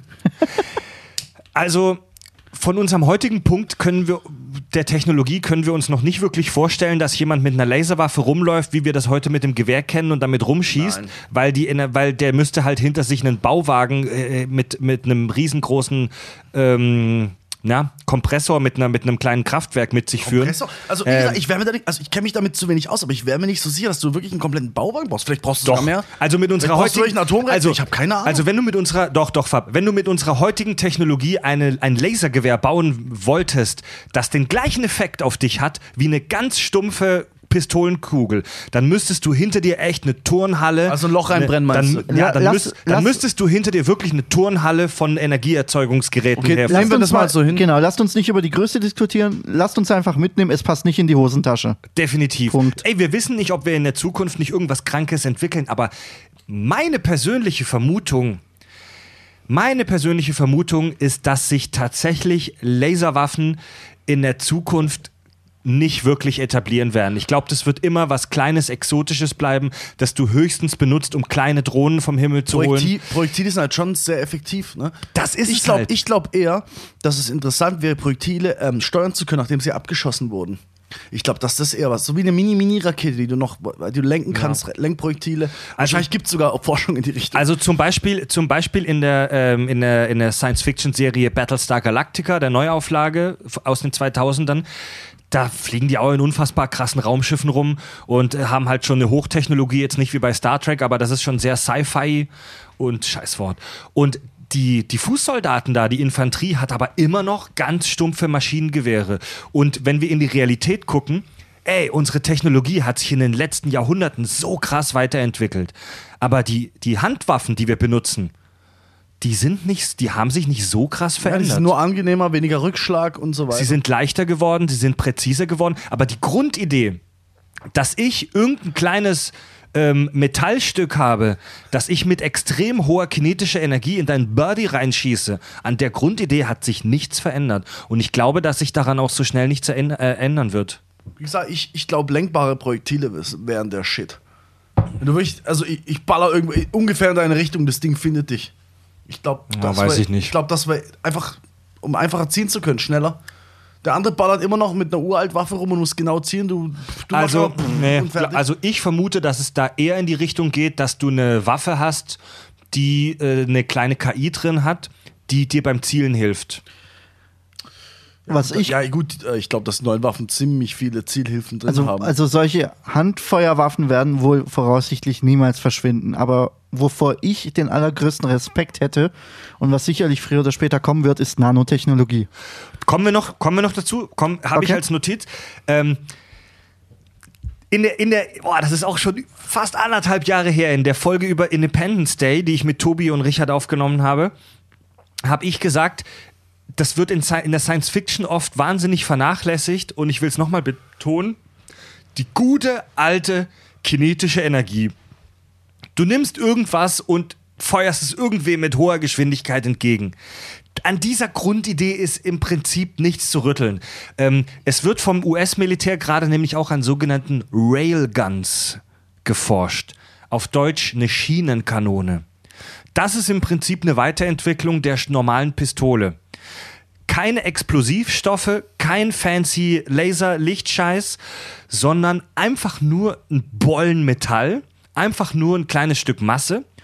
Und das wird mit zwei parallelen oder auch mehr parallelen Schienen mit sehr starken Elektromagneten beschleunigt. Diese ähm, Waffen, diese, die Projektile, kommen auf eine Geschwindigkeit von fast 3000 Metern pro Sekunde, mehr als doppelt so schnell wie eine normale äh, Gewehrkugel und sollen eine Reichweite von fast 200 Kilometern haben. 200 Kilometer. Ja. Das ist richtig krasser Scheiß. Solche, solche Railguns, also ne, wie es bei allen militärischen Entwicklungen äh, ist, gibt es natürlich nur schwammige Infos, die an uns die zivile Gesellschaft rauskommen. Aber ich habe irgendwo gelesen, dass ab 2020, äh, so möchte das US-Militär, die auf Schiffen zum Einsatz Moment, Moment. kommen. Das Reine Beschleunigung. Durch, also, Ja. wenn, wenn das Ding rauskommt aus dem Lauf, hat es 3000 km/h. zwei- 2500 Meter pro Sekunde. Meter. Oh, okay, okay. Meter pro Sekunde. Meter pro Sekunde. Von was für einer Projektilgröße sprechen wir? Wie du willst. Ja, natürlich jetzt keine riesen Kanonenkugeln, aber von Weil, weil 200 Ahnung. Kilometer, das klingt fast schon nach einer kleinen Artillerie. also Artillerie 200 Kilometer. 200 Kilometer ist schon heftig, Alter. Ja, deswegen sage ich, ist es jetzt wirklich als Handfeuerwaffe Waffe gedacht oder wenn du sagst, es soll auf Schiffen eingesetzt werden, klingt Nee, das also ja mehr nach so einer Mit der äh, heutigen, ja, mit der heutigen, mit der heutigen Technologie kannst du das natürlich nicht in die Hand nehmen, sondern das ist schon auch ein großer Apparat. Das ist auch schon ein großer Apparat, der von äh, Ingenieuren gewartet und gesteuert werden muss äh, und der auch sehr viel Energie verbraucht durch diese heftigen Elektromagnete. Aber es ist halt, es ist ein sehr viel schnelleres und dadurch auch sehr viel energiereicheres Projektil als bei einer normalen Pistole oder einem Gewehr. Und es ist die gleiche Idee wie, bei einer, wie, bei wie beim standardballistischen Ding. Du schießt irgendein Stück Masse jemandem schnell entgegen. Fertig. Ende der Geschichte. Halt das mal auf. Halt es mal auf. Ja. Eine, eine Science, um weiterzugehen, eine Science-Fiction-Waffe, die ich persönlich auch wahnsinnig vernachlässigt finde, ist der gut, ist der Massebeschleuniger auf Raumschiffen. Das habe ich im Computerspiel Master of Orion zum ersten Mal kennengelernt und das sieht man auch bei der Serie Babylon 5. Ähm, und wir haben auch bei Independence Day kurz drüber gesprochen. Ähm, wenn du einen Planeten beschädigen willst, also du kommst mit deiner Invasionsstreitmacht zu einem feindlichen Planeten und du willst da unten richtig Schaden anrichten wieso nicht einfach aus dem Asteroidengürtel einen kleinen Kometen mitnehmen, einfach Gestein, einfach Gestein, kein Kometen, Bullshit, einfach Gestein mitnehmen aus dem Weltraum und ganz billig einfach nur über dem fremden Planeten fallen lassen. Fertig. Und bei, bei Babylon 5 hast du dann wirklich so einen so einen Feuerregen. Du hast eine Apokalypse aus Gestein, das aus dem Orbit fällt und das unten die, äh, die Erdatmosphäre zerstört. Wie holen die das Ding? Traktorstrahlmäßig oder? Traktorstra oder auch mechanisch mit Greifarmen könnte man sich auch vorstellen. Du holst dir einfach, also es gibt ja, es gibt ja in unserem Sonnensystem und auch in vielen anderen Sonnensystemen gibt es so Asteroidengürtel, die sich äh, in, äh, um die äußeren Planeten befinden. Im, äh, im, in unserem Sonnensystem zum Beispiel der sogenannte Kuipergürtel. Das ist einfach Gestein, das, das um uns rumfliegt, um das Stern- das Sternensystem. Und beim Weg zur Erde grabst du dir da einfach entweder mit einem Arm oder mit einem Traktorstrahl oder was weiß ich. Aber du kannst es ganz prim- primitiv auch einfach mit einem Seil hinter dir herziehen. Einfach Gestein. Und über der Erde lässt du das einfach fallen. Und die Gravitation tut das, äh, üb, üb, das Übrige dazu. Super simpel, super effektiv wahrscheinlich. Also minus den ganzen Schwierigkeiten, die du hättest, um das zu machen, wäre es auf jeden Fall effektiv. Definitiv. Mega primitiv, mega gut. Gut, primitiv würde ich jetzt nicht sagen, aber, aber das musst du erstmal hinkriegen. Ja, natürlich, Alter. Wobei im Normalfall hast du doch dann als so ein fortgeschrittener Planet auch Asteroidenabwehr oder so, weißt du? Also irgendwelche Ja, Technologie aber um. nicht, nicht, wenn du direkt, wenn die Scheiße, also sagen wir mal 30 oder äh, lass mal 200.000 Kilometer oder so, wenn du sie in der Höhe loslässt, äh, dann hast du keine Zeit mehr. Ah, selbst wenn weiß ich nicht. zerballerst- Du hast doch die Möglichkeit, Raketen abzufangen, die über den Ozean Ja, angeflogen ja, ja. kommen. Da hast du auch nicht. Ja, aber du, was viel machst du mit Zeit. Raketen? Du lässt sie in Luft explodieren. Aber zerballer mal einen Gesteinsbrocken, der keine Ahnung wie riesig ist. Das Problem ist, die, wenn du die, die, diese Gesteinsbrocken, die herunterfallen, zerschießt mit Raketen oder ballistischen, ähm, na, Raketen sind ja auch ballistische Geschosse, aber mit Raketen oder einfach ganz stinknormalen Projektilen, Gewehrkugeln, dann zerbersten die ja in viele kleine Teile. Du musst die ja, du musst die ja vaporisieren, äh, damit die keine Gefahr mehr Dann darstellen. nehme ich meine Energiewaffe. Zwinker, zwinker. Ja, vielleicht. Also ich, ich halte das wirklich für sau effektiv, wenn, wenn du es Ja. natürlich schaffst. Aber du musst natürlich jetzt mal, jetzt mal auf der, also wenn die technisch genauso weit sind wie du und du schaffst es wirklich in den Käupergürtel zu fliegen und dir so einen scheiß äh, Gesteinsbrocken zu holen, der riesengroß ist und dann bist du ja ewig unterwegs, bist du endlich bei der Erde, bist, die wissen ganz genau, du kommst und haben dich schon auf dem Schirm, Ja. können dich beballern mit allem möglichen Dreck. Wenn du es wirklich Genau. durchschaffst, wenn du es wirklich durchschaffst bis zum Planet, dann hast du gewonnen, aber Ey, ohne Scheiß, vielleicht, also das ist jetzt wirklich nur Spekulation, vielleicht werden sich solche Strahlenwaffen nie wirklich durchsetzen. Denn mit unserer Technologie im 22., 23., 24. Jahrhundert, vielleicht haben wir dann die Technik, um solche heftigen Laser zu bauen. Aber vielleicht kommen wir dann zu dem Schluss, dass die ganze heftige Energie, die wir da reinstecken, einfach für den Arsch ist und dass es viel effizienter, günstiger, einfacher, zuverlässiger ist, einfach wieder mit scheiß ballistischen Waffen zu Wie feuern. zu Beginn gesagt, die Effizienz setzt sich durch in der Kriegsführung. Ja, Effizienz Die ist Krux, alles. wäre nur, die Krux wäre nur, eine Batterie zu bauen, die das kann. Die Frage ist, ist es physikalisch möglich, eine Batterie zu bauen, die das kann? Wenn es physikalisch möglich ist und wir das hinkriegen, dann steht der Scheiße nichts im Weg. Außer natürlich, Du musst die Streuung den Griff kriegen, wenn es ankommt, darf es nicht strahlen, bla bla bla. Weißt du, selbst in, selbst in einem Universum wie bei Star Trek, wo wir, wo wir Dilithium-Kristalle haben, die unsere Raumschiffe mit äh, vielfacher Überlichtgeschwindigkeit rumfliegen, also wo du eine extrem hohe Energie zur Verfügung hast, selbst in diesem Universum achten die Leute doch noch auf Effizienz garantiert. Also auf Kosten-Nutzen. Mein größtes Problem ist eher, gegen wen führen wir denn dann eigentlich da den intergalaktischen Krieg? Ja, das ist den ja Weltraumkrieg. Das ist ja wirklich nur ein Gegen die Gedankenspiel. Kolonisten natürlich. Ach so, ja. Das ist ja nur ein Gedankenspiel. Wir, wir hoffen, dass solche Waffen nie zum Einsatz kommen, aber wir ähm, spiel, äh, machen ja hier nur Gedankenexperimente mit dem Scheiß, den wir im Fernsehen gesehen haben. Also ich, ich wollte die Waffe jetzt nicht schlecht reden, äh, diese, diese Masse wie Beschleuniger. Du, ja, wollte ich jetzt gar nicht schlecht reden. Aber wenn ich in der Lage bin, durch den Weltraum zu fliegen, dann stelle ich mir einfach vor, dass ich auch in der Lage bin, Felsbrocken oder sonst irgendwas aus dem Weltall effektiv Nee, abzuwehren. Mann, da, das, da, da haben wir schon mal rumgeschrien wie die Schweine. Bloß weil du die eine Technologie hast, heißt noch lange nicht, dass die andere möglich ist oder du sie hast. Siehe, Definitiv nicht. bestes Beispiel dafür, das, worüber wir die ganze Zeit reden, Projektilwaffen. Wir haben uns seit, seit, seit dem Jahr 19, also wann war der Erste Weltkrieg? 1900, die 1910er 14. Jahre. 1914 begann der Erste Weltkrieg. Wir sind jetzt knapp über 100 Jahre nach dem Ersten Weltkrieg am Start. Ähm, seither hat sich die Technologie in so unfassbar vielen Bereichen so krass weiterentwickelt. Kommunikation, Bilddarstellung, Medizin, Flug, äh, Fluggeräte etc. Auf so vielen Ebenen sind wir von damals gesehen so Sci-Fi unterwegs. Aber die Waffen, mit denen wir heute kämpfen, sind nur größere, kleinere, schnellere, ähm, zuverlässige Versionen von denen, mit das die früher Die benutzt Technik haben. hat sich nicht gerne in der Form, dass sich dir ein Projektil in die Fresse haut. Das Richtig, stimmt. ganz Das stimmt. genau. Aber gibt den Wichsern unsere heutigen äh, Maschinengewehre, die so leicht sind, dass meine Oma sie halten könnte, die würden wahrscheinlich gewinnen, egal wem du sie gibst. Ja, natürlich. Ja, also ich denke, 10% einer Armee könnte eine hundertprozentige Armee aus der Vergangenheit locker auslöschen. Ja. Obwohl sie beide mit Knarren schießen. Vermutlich ja. Aber das, also, also mein Argument, äh, das, das, ähm, das negiert ja nicht mein Argument, weißt du, oder das Argument auch von Farb, dass nur weil in der, in der einen Technologie wir sehr weit äh, vorat, vorangeschritten ist, dass es nicht für die andere Technologie gelten muss. Klar? Klar?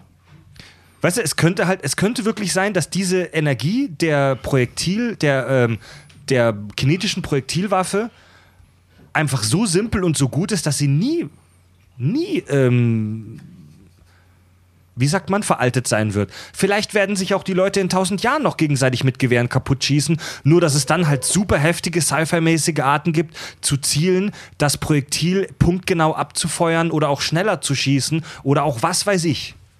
Kann schon sein. Sobald die Menschen über das Verständnis der Ethik hinwegsehen können oder keine Ethik mehr haben, werden einfach Massenvernichtungswaffen gezündet und das Thema ist erledigt. Da brauche ich keine Projektilwaffen mehr. Aber ich glaube nicht, dass das passiert. Raketen, müssen wir gar nicht so viel drüber sagen. Ähm, was haltet ihr von stinknormalen Raketen? Das sind ja im Prinzip Explosivstoffe, die ich meinem Gegner entgegenschleudere. Also die Rakete an sich ist ja nur die Komponente, um eine Waffe, nämlich die Bombe, die in der Rakete drin ist, von A nach B zu transportieren. Ja. Von daher ist eine Rakete an sich jetzt erstmal keine Waffe. Ne, ich kann eine Rakete mit einem Atomsprengkopf bestücken, ich kann aber auch einen Satelliten dranhängen oder, oder eine Besatzung und die in den Weltraum schießen. Ah, Raketen sind cool, um, Wir haben- um wir haben deine Frage zu beantworten. In Anführungsstrichen Raketen, also Flugobjekte, die es wirklich schaffen mit, was weiß ich, 20, 30.000 km/h, weiß nicht genau, auf, also in der, in der Stratosphäre zu fliegen, also in, in einer halben Stunde beim Feind zu sein, wenn es auf der anderen äh, Seite der Welt ist. Ja. Und die fliegen so hoch, dass du sie nicht detektieren kannst Ja. mit deinem normalen Radar etc. Das heißt, ich glaube schon, dass es effizient sein kann.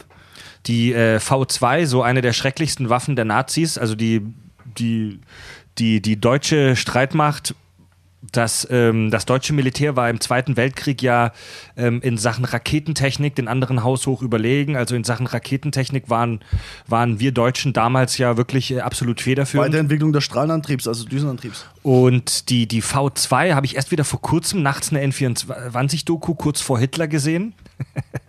Zwischen Aliens und Hitler kam die Doku. Wie immer. Da ging es so um die schrecklichsten Waffen der Nazis. Und die V2 war echt übler Scheiß. Also die V1 war einfach eine normale Rakete, die du jemandem äh, entgegengeschleudert hast. Die V2 war eine Weiterentwicklung und einer der Gründe, wieso die V2 so gefürchtet war, war, dass die so schnell geflogen ist, dass du sie nicht hast kommen sehen oder hören. Also du hattest keine Chance, da irgendwie was anrauschen zu hören, weil die ist schneller als der Schall geflogen. Und die Reichweite war Die riesig Reichweite, du- für die damalige Zeit Also und die Präzision war Also groß. du nee, die hattest- Präzision war scheiße. Für die damalige Zeit war die ziemlich groß, die Präzision. Also ja, du- da gab es hast- schon präzisere Dinger damals. Nee, nicht als damals Rakete, nicht. Nein, nicht damals als Rakete, äh, das sicherlich nicht, aber Die V2 war Also der damals Psycho- absolut State of the Art. der psychologische Zweck oder die psychologische Wirkung war sicherlich deutlich höher als äh, der, der Schaden, den der physikalische Schaden, Also der sie, dadurch sie, angerichtet sie war werden relativ, konnte. sie war relativ unpräzise. Du konntest jetzt von Deutschland aus nicht den genauen Punkt äh, feststellen, wo die einschlägt, weil die ja auch nicht ferngesteuert wurde. Aber sie konnten sagen, alles klar, London. Und Ja, sie haben London also- getroffen. also damals ich, war es Wenn ja- ich präzise meine, meine ich das. Also damals war es ja so, du hast diese Rakete hier in Deutschland abgefeuert und heftige Physiker haben hier ausgerechnet mit, äh, der, mit der ballistischen Bewegungskurve, wo die ungefähr einschlagen wird. Und ab dem Punkt, wo sie abgefeuert wurde, konntest du daran nichts mehr ändern. Und das Ding ist hochgeflogen, wirklich bis in die Stratosphäre. Das Ding war fast schon im Weltraum und ist dann runtergecrashed und explodiert. Und du hast sie nicht kommen sehen, du hast sie nicht kommen hören. Plötzlich pff, hast eine Explosion neben dir. Ja. So schnell war das Scheißding. Ja, und wie gesagt, mit der, Prä mit der Präzision wurde damals, also was heißt geworben, aber die haben sich selber auf die Schultern geklopft damit. Sie konnten, also, dass du hier in Deutschland auf einer Wiese stehst und das Ding abfeuerst und es kommt in der Stadt an, wo du es vorhast, das ist Präzision gewesen damals. Da- das- das du konntest nicht das Haus anziehen jetzt von, von Churchill oder sowas, aber du hast gewusst, die Scheiße knallt irgendwo in, in ist, London rein. Das ist, heut, das ist heute noch fast unvorstellbar, Alter. Also ich will, Heute ich will, ich will die Haus genau V2 nicht schlecht reden oder so und es ist sicherlich ein Meilenstein.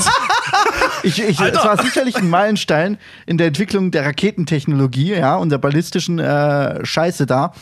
Aber Leute, mal ganz ehrlich, das war, das war die erste Rakete, das sind Kinderpups. Zu seiner. Zeit. Ja, Zu seiner, Zeit. ja, natürlich, klar. Aber wie wir alle wissen, war es nicht kriegsentscheidend. Ja, also so berauschend kann die Waffe nicht gewesen sein. Boah, jetzt schwieriges Thema. Leute, wir reden hier. Sofortiger Cut. Nächstes Thema. Sofort. Ich stelle mich, hier Leute, nicht- ich stell wir- mich hier nicht hin und erzähle, was hätte kriegsentscheidend sein können. Wir reden. Nazis. Das ist, das ist jetzt schon wie so eine, wie so eine Dis Stammtischdiskussion von so ein paar alten Nazis. So, ne? Nein, wir reden ja hier nur über einzelne Technologien, die wir extrapolieren auf die Zukunft. Und Ja, dann extrapolier mal. Also die Raketenwissenschaftler, die Deutschen, waren wichtig für die Zukunft. Ist ich leider finde so. ich finde es ganz interessant. Ja, auf jeden Fall. Ich finde, ja, natürlich, diese Technologien wurden damals nur für einen Haufen Scheiße und für viele Tote benutzt, aber heute äh, erforschen wir damit halt den Weltraum. Ne? Was viel, viel geiler ist, ist der Düsenantrieb. Ja, scheiß auf die V2. Ja, aber es ist ja fast die gleiche Idee. Du hast einen Strahl in eine Richtung und lässt Ja, wobei das eine lässt du an einem kontrollierbaren Objekt, einem Flugzeug, anbauen und das andere fliegt einfach kontrollier, äh, ohne Kontrolle durch, durch die Luft, ja. Also das, das ist schon noch mal ein Stückchen weiter. Was ich ganz interessant finde, ist das Verhalten von Nuklearwaffen im Weltraum. Ähm, bei, zum Beispiel, um auch dieses Beispiel wieder zu, äh, zu vergewaltigen, Battle, bei Battlestar Galactica sieht man, wie Nuklearwaffen gezündet werden, um die Zylonenraumschiffe im Weltraum kaputt zu machen. Und wir alle kennen die Bilder von Nuklearwaffen, wie sie hier auf der Erde funktionieren und auch detonieren. Im Weltraum sieht es halt aber ganz anders aus, weil äh, Nuklearwaffen im Weltall kei fast keine Druckwelle verursachen. Es gibt im Weltraum halt kein Medium, es gibt Ja. keine Luft, es ist ein Vakuum. Es gibt nicht diesen Pilz äh, im Weltall, wenn du eine Nuklearwaffe zündest. Ja. Und es gibt auch keine heftige große Explosion. Jetzt mal eine dumme Frage: Kann eine Atomwaffe dann im Weltraum überhaupt Schaden anrichten? Ja, äh, und zwar, weil die Strahlung viel heftiger wirkt als bei uns auf der Erde. Vielleicht erinnert ihr euch an unsere Tschernobyl-Folge, wo es um radioaktive Strahlung geht. Ging. Radioaktive Strahlung wird ja radial von, von der Quelle ausgesendet und wird durch die Luft, die umgebende Luft, relativ stark abgeschirmt. Also, wenn die beste Möglichkeit, um sich gegen radioaktive Strahlung zu schützen, ist Entfernung. Geh weg. Jein, also Entfernung und dazwischen viel Materie. Sonst Richtig. ist Enter- Entfernung für den Arsch. Aber weil die, Moment, nicht, Jein, nicht unbedingt. jein, ja. Luft reicht auch aus, weil die Strahlung breitet ja, sich Luft ja ist aus. Materie. Amen. Aber die Strahlung wirkt im Weltall noch viel heftiger, weil es kein Medium gibt, das diese Strahlung absorbiert oder ab. Äh, Was habe ich ja. gerade gesagt? Was habe ich, was hab ich eigentlich gerade gesagt?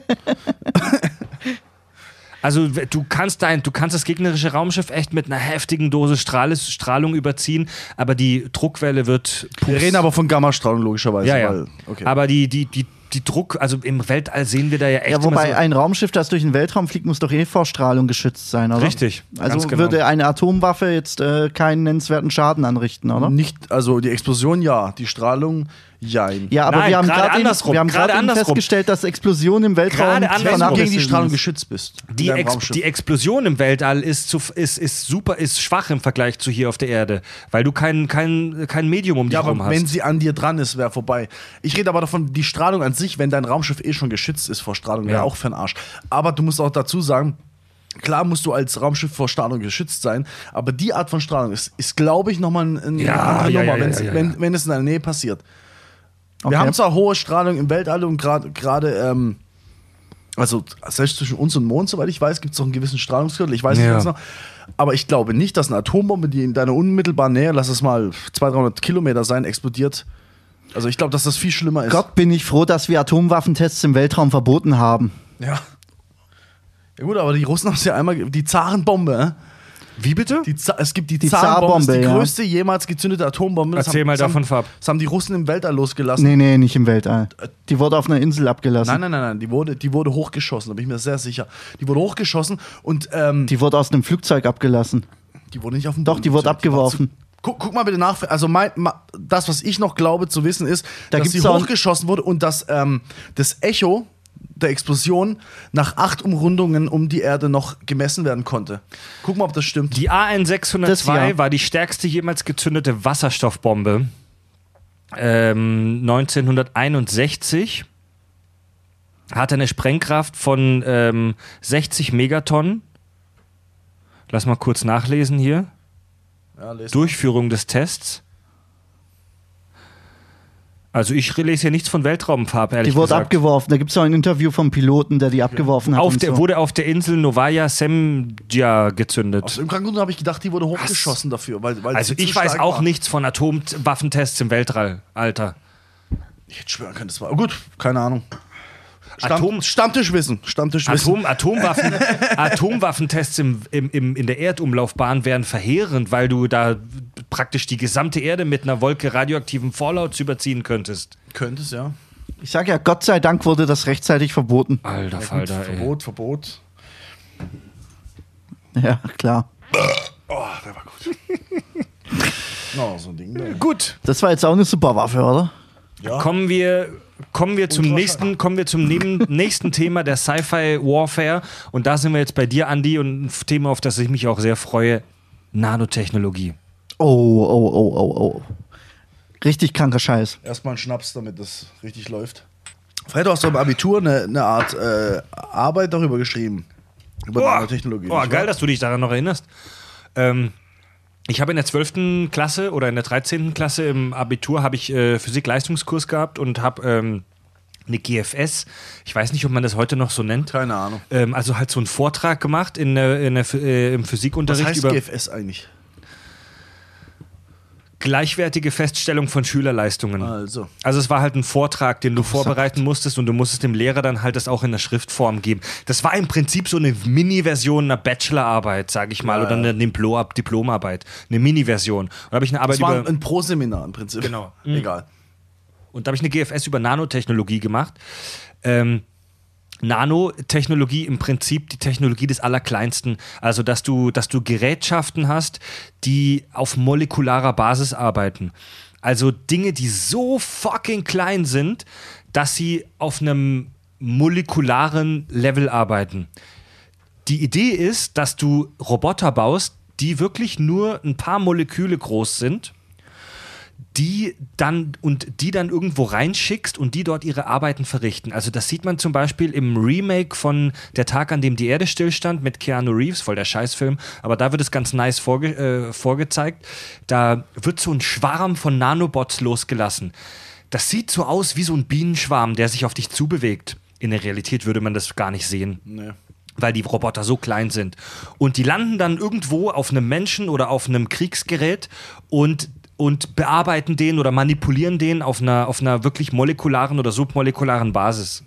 Und diese Dinger sind so unfassbar klein, dass du sie, dass du in unserem Makrokosmos damit eigentlich nichts anfangen kannst. Super, super unheimlich. Ich, ich erinnere mich aus, aus einem Grund daran, weil du mir erzählt hast, wie, ähm, wie so ein kleiner Antriebsmotor gebaut werden würde. Das heißt, du hättest einmal, du hättest so zwei äh, orthogonal zueinander äh, angeordnete Stäbe, die aus keine Ahnung, was es war, aus irgendwelchen Molekülen bestehen. Der eine dreht sich. Ja. Und deswegen äh, hat er einen Schub. Und da, damals habe ich schon gedacht, okay, alles klar. Das heißt, wir reden hier von, ich, ich weiß nicht genau, das kann ich vielleicht gleich erklären, wie das aufgebaut war. Wir reden hier von 20, 30 Molekülen, die das machen.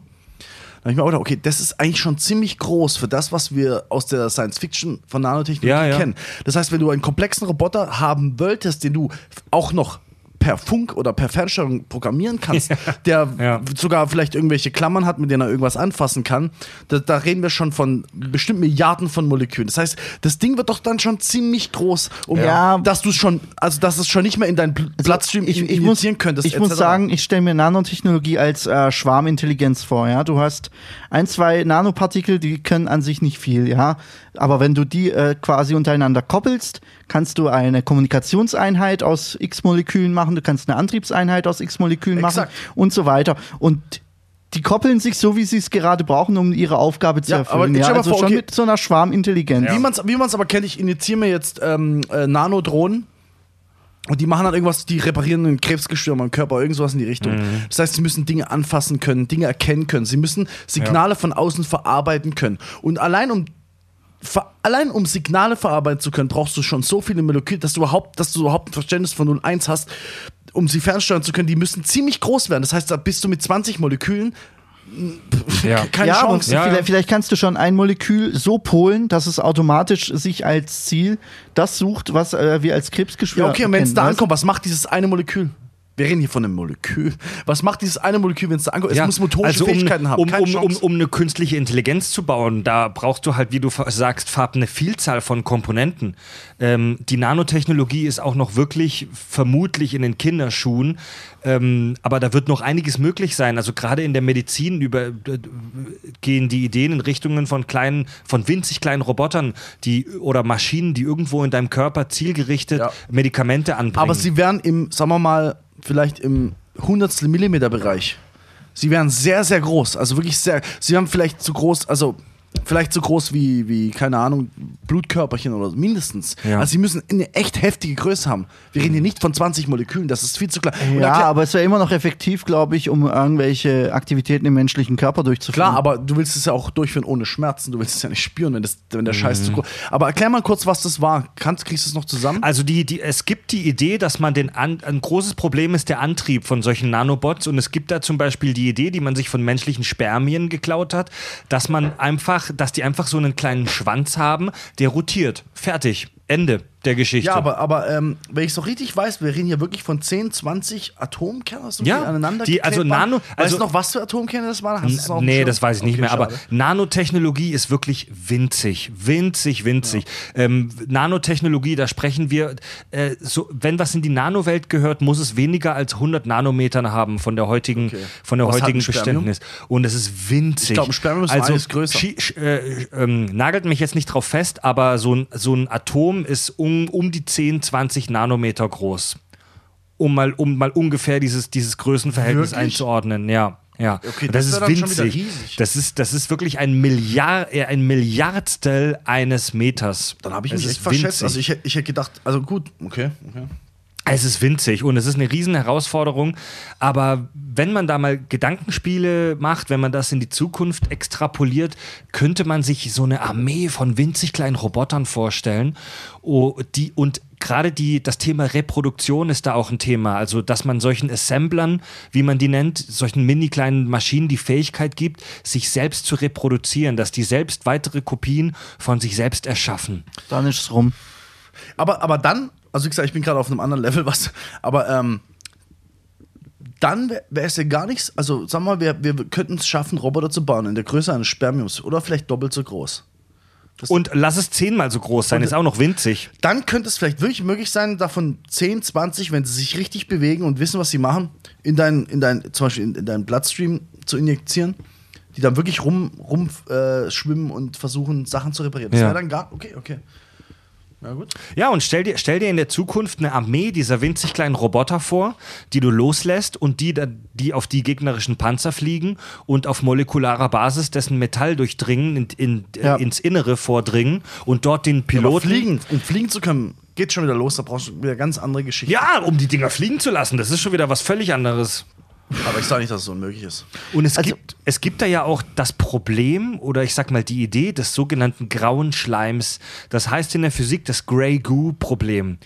Wenn du so eine Armee von Robotern baust, die darauf programmiert sind, sich selbst zu vervielfältigen, und die fangen plötzlich an, sich extrem weiter zu entwickeln und zu vervielfältigen und bauen immer mehr, bauen die äh, Materie in ihrer Umgebung in weitere Nanobots und es wächst immer weiter. Und alle wollen sich weiter reproduzieren. Und es gibt immer mehr Nanobots. Und die krallen sich alles, was sie bekommen und bauen daraus weitere Nanobots. Und es wächst exponentiell. Und die Erde wird überschwemmt von einem grauen Schleim, wie das so in der Physik eben genannt wird. Und das irgendwann durch diese unkontrollierte Nanobot-Flut die ganze Welt praktisch nur noch aus Nanobots besteht, so eine Art von grauem Schleim, um das einfach nur zu Das verbildlichen. ist eine geile Idee, aber da muss ich mir wieder überlegen, erstens mal, wie schwer ist es, solche Mini-Nanobots, also aus unserer heutigen Sicht, also etwas, was einfach zum Beispiel nur geradeaus schwimmt, so wie wir von gehabt- hatten, sowas zu bauen, was du da für eine Technik dafür Ja, natürlich, Alter. So, und jetzt bringst du Nanobots bei, die, wie gesagt, du musst, wenn die es, wenn die es hinkriegen sollen, weitere Nanobots zu replizieren, die exakt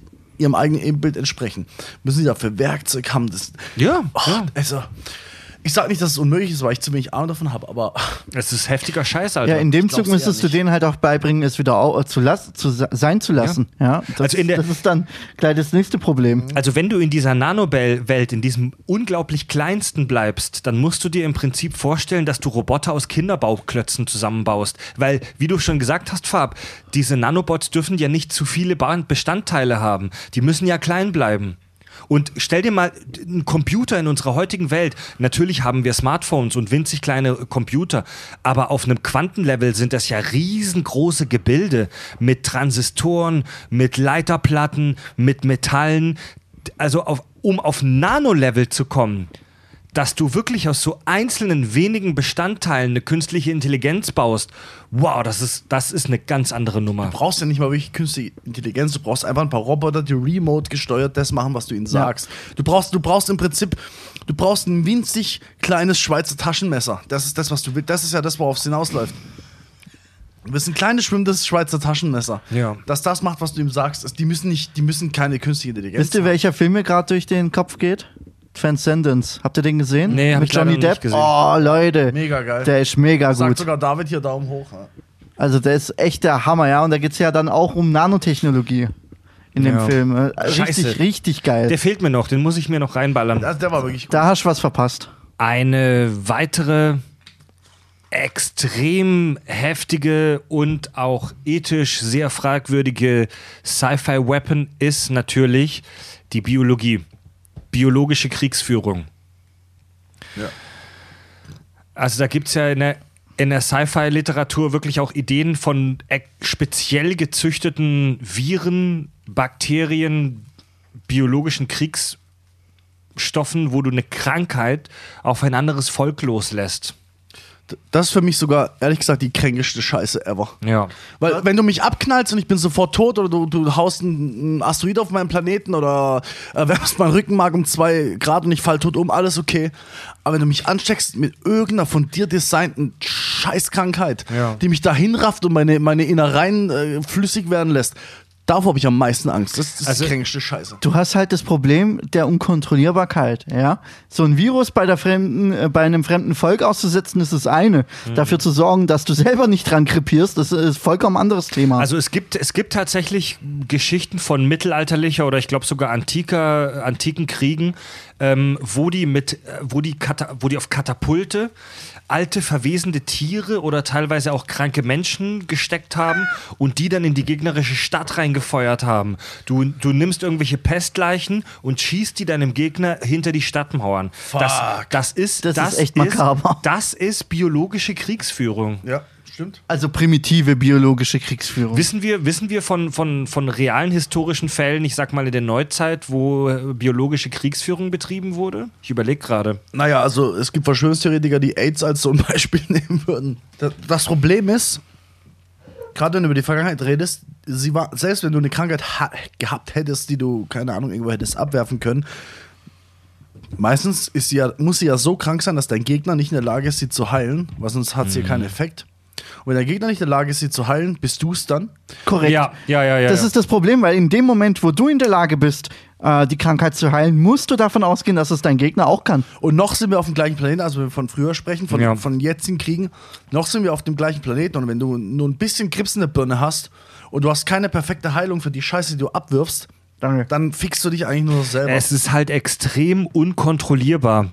Also wenn du, wenn, also diese Gedanken sind natürlich zutiefst unethisch, aber wirklich nur im Rahmen dieses Gedankenexperiments. Wenn du einen Gegner hast, der auf einem anderen Planeten äh, sich befindet, dann könntest du dem so eine Art Superkrankheit runterwerfen und dabei zugucken, wie die daran verenden. wenn du es voll geschafft hast zu erforschen, an was die verenden, ja. Ja, vor allem Aber- das Problem ist halt auch, du, dein Motiv ist doch, wenn du einen fremden Planeten bekämpfst, die Eroberung. Ja, das bedeutet, wenn Ganz du, genau. wenn du dann diese gegnerische Zivilisation ausgerottet hast, im Optimalfall, dann musst du ja trotzdem noch auf dem Planeten landen. Jein, jein. S- Anderes Szenario. Ach was, Quatsch. Anderes Szenario.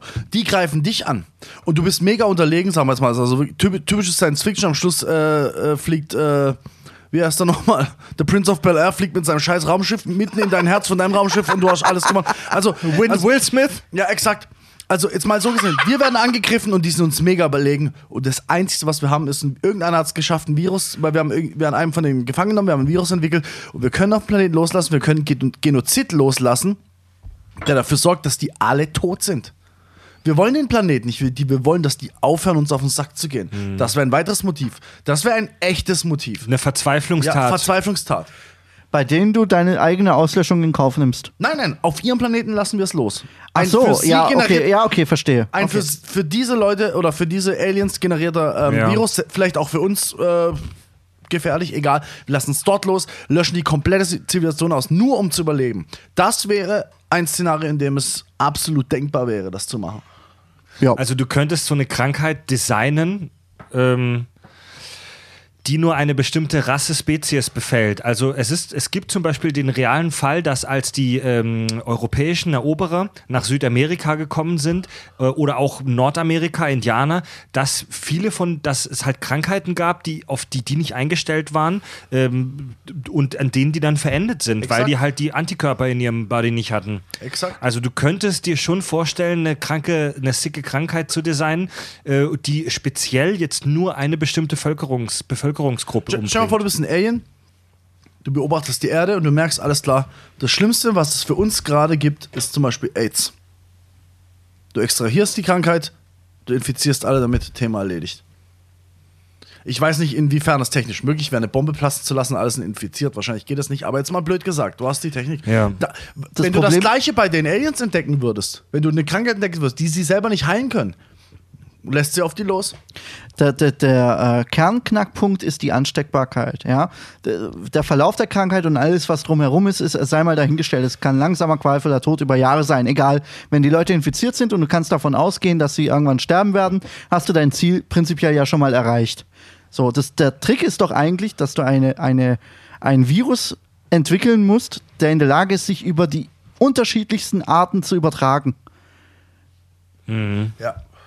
Ja, also Beispiel, um jetzt das Beispiel nochmal aufzugreifen, ja, du willst irgendwie die, also die ganze Menschheit mit AIDS infizieren.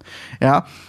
AIDS ist aktuell ja nur über Körperflüssigkeiten übertragbar. Damit wirst Selbst du dann mit geringer Wahrscheinlichkeit. eben, das heißt, du wirst auf dem klassischen Weg Schwierigkeiten haben, 100% der Bevölkerung damit Ja, infizieren also, zu können. also AIDS wäre als biologische Waffe super ungeeignet, weil es sich im Prinzip nur über sexuellen Kontakt Aber überträgt. nur, weil du, weil du nicht weißt, wie du die Leute infizieren sollst. Wenn wir, wenn wir mal diesen technischen Aspekt. ja, ange- ganz ange- einfach. Übertragbarkeit durch Luft. Genau. Du, das müsstest du rein designen, zum Beispiel. Du müsstest im Prinzip so eine Art von Supergrippe designen, denn der, der eigentliche, der heimliche Rockstar der Krankheiten unserer heutigen Zeit sind die ganz normale Erkältung und die Grippe.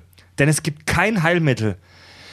Auch wenn dir irgendwelche scheiß Apothekerinnen, die dir homöopathische Dreckspillen verkaufen wollen, manchmal das Gegenteil beweisen, es gibt tatsächlich kein... Behaupten, nicht beweisen. Be äh, behaupten, sorry, sorry, ja, sorry. Habe ich be- beweisen gesagt? Behaupten. Es gibt keine Medikamente, die wirklich erfolgreich die normale Hausgrippe und die normale Erkältung bekämpfen. Die, Weiß ich nicht. Das ist halt eine, das, also die, die Erkältung oder die Grippe, das sind Krankheiten, die sich extrem gut verteilen, weil sie eben über Aerosole sich und über Schmierblab und so weiter, über Schnupfen, äh, Tröpfchen und so weiter vert- verteilen. Ähm, die sind nicht tödlich, normalerweise. Aber wir haben tatsächlich, es gibt bis heute kein effektives Mittel gegen die Erkältung. Gibt es Das nicht. Problem ist halt auch Evolution, ja. Viren und Bakterien entwickeln sich genauso weiter. Stichwort äh, Ant äh, Antibiotikaresistenz. Ja? Ja. Irgendwelche Krankheiten, die du früher locker mit Antibiotika bekämpfen konntest, können heute nicht mehr mit Antibiotika äh, gekillt Moment, werden. Moment, Antibiotikaresistenz bedeutet, dass du zu viel davon hattest und du selber Nee, kein also, äh, Antibiotika mehr. Es gibt, es gibt ja auch äh, Mutationen von, von Keimen, so, okay. die Ja. resistent sind gegen Antibiotika, Ja, die aber, früher es nicht waren. aber diese Mutationen setzen sich auch nur dann durch, wenn der Organismus dieses bestimmten Antibiotikas ausgesetzt wurde. Also solche, solche, solche Trotzdem ist die Entwicklung Es gibt ja solche hyperkrassen äh, antibiotikaresistenten Krankenhauskeime. Das sind halt so aus unserer Sicht Superkeime, die durch Generationen von Antibiotika, die sind halt übrig geblieben. Weißt du? Die sind, das sind halt die Survivor der Antibiotikabestrahlung. Und diese Survivor, diese Überlebenden, die verbreiten sich dann weiter. Und dadurch entstehen die Krankenhauskeime, weil, weil die halt so einen hohen Selektionsdruck im Krankenhaus hatten aus evolutionärer Sicht. Und ich weiß gar nicht mehr, worauf wir hinaus wollten jetzt. Ich- ehrlich ich wollte gesagt. da- wollte darauf hinaus, dass es noch ganz böse enden kann, ohne dass wir etwas entwickeln. Ne? Vielleicht erschaffen wir unsere eigene aber- biologische Kriegsführung. Stell dir vor, stell dir vor, du bist Präsident äh, der Erde, Ja. also in 200, 300 Jahren. Du bist äh, Weltraumpräsident bist- Mac Obergeil. Ja, du bist Mac Hammergeil. Du bist Earth, Dreifacher Wrestling-Sieger. exakt, bist Earth President Mac, Mac geil. Und tatsächlich auf einmal, auf einmal tatsächlich werden wir entdeckt von Aliens. Die haben irgendeine Technologie, um hierher zu kommen. Und sie greifen uns an. Und mal angenommen, die, trotzdem, dass sie das alles können, ist die Technologie nicht groß, hoch genug entwickelt, um uns innerhalb von einem Tag auszurotten. Ja? Angenommen, es wäre, also äh, Die führen, ganzen- die führen halt einen langwierigen Auslöschungskrieg. also sie kommen halt hier an und fangen an, uns Also sie schmeißen Steine auf die Erde. So ein Scheiß halt. Also angenommen, angenommen, wir haben das Glück, dass sie nicht, sie sind hoch genug entwickelt, wie vorhin gesagt, sie haben die eine Technik herzukommen, aber wir haben das Glück, dass sie nicht so hoch entwickelt sind und innerhalb von Minuten Platz zu machen, okay? Angenommen, du hättest noch Zeit zu denken. Du kennst ihren Heimatplanet und vielleicht haben wir sogar die Möglichkeit innerhalb von, also in 200 Jahren, wenn die die Technik haben, vielleicht haben wir sie auch, sagen wir mal, du könntest in ein, zwei Jahren reisen mit einer Rakete da ankommen an ihrem Heimatplaneten. Was würdest du machen? Ja, also ja, das ist ein super geiles, äh, äh, interessantes Gedankenexperiment. Du hast diese Alienrasse, die dich bedroht, die deine Existenz bedroht. Und du hast in deiner Hand diese biologische Waffe, dieses Virus, diesen Keim, diesen Erreger, whatever, um die Gegner qualvoll verenden nein, ich zu meine, lassen. Minus, du hast ihn noch nicht. Es passiert jetzt, die greifen uns an. Mit unseren Mitteln schaffen wir uns so weit zu verteidigen, dass wir einen stabilen, ähm, eine Art Grabenkrieg führen können, in dem wir nicht sofort ausgelöscht werden. Das heißt, wir sind technologisch so weit entwickelt, dass wir sie wenigstens auf Schach halten können. Wir merken, wir verlieren, Also aber es ein geht noch. Gleichgewicht momentan. Also es wir- fängt jetzt an, du hast nichts so ein- in der Hand. Das was ist so ein, ist da, das ist so, das ist so ein Starship Trooper Szenario. Ja, zum Beispiel, zum Beispiel. Also jetzt ist der Moment, wir werden angegriffen, wir, wir, wir verteidigen uns mit Atomwaffen, was auch immer, mir scheißegal, was in 200 Jahren, äh, was wir haben. Wir merken, wir sind schwer unterlegen. Wa, wa, mit was fängst du an? Ja. Wo, wo tust deine. Und du hast diese, du hast vielleicht diese biologische Waffe in der Hand und du weißt, es ist zutiefst unethisch, die einzusetzen. Aber es ist vielleicht dein letzter Ausweg, um deine eigene Spezies Nee, nee, nee, wenn zu du erhalten. sie hast, ist es ganz klar, dass du sie einwählst. Ich meine, es fängt gerade erst an. Du hast keine Waffe, du kennst die Aliens nicht. Mit was fängst du an? Fängst du an, an biologischen Waffen zu forschen? Fängst du an, haust du alles, was du an at- atomarer Scheiße hast, hochzuhauen in, in, in ihre Richtung? Was machst du? Das meine ich. Du, du Also Punkt Nummer nicht. eins, Punkt Nummer eins wäre, ich verschieße mein komplettes Repertoire. Okay. Das wäre ja mal das Erste. Ne? Das ist ja logisch. Alles, was ich an Waffentechnologie habe, würde ich erstmal gucken, funktioniert das gegen die. So, und danach würde ich wahrscheinlich dumm aus der Wäsche gucken, ne? Okay, was würdest du machen? Schwierig, super schwierig. Was würdest du machen? Super, schwi- super schwierige ethische Zwickmühle. Eben, mega schwer. Also, Also ich würde einerseits, ganz ehrlich, ich würde einerseits versuchen, äh, einfach Leute wegzuschicken, da, nur dass die Rasse über, über, überlebt, weil die Tatsache, dass die hier sind, wir sind nicht wissen, wer es ist, heißt schon, wir sind echt scheiß unterlegen. Aber ich habe ja gerade die Prämisse in den Raum geschmissen, dass wir es irgendwie schaffen, sie in Schach zu halten. Also deswegen will ich schon mal Leute losschicken, die einfach sich verpissen. Einfach weg, weg, weg, weg. So. Und das zweite wäre, ich, ich habe kein, wahrscheinlich muss ich mich umbringen. ich habe keine Ahnung. Geiler, geiler Präsident Ja. McGeil. Was machst Schießt du? sich in den Kopf, du? lässt die Menschheit zurück. Ja, Präsident McHitler, Ja. was machst du? also so eine, so eine biologische Waffe über den Planeten zu droppen, das ist schon ganz kranker Scheiß. Hätte ich. Also ich glaube, der hört mir nicht zu. Hätte ich die Waffe, würde ich sie sofort droppen.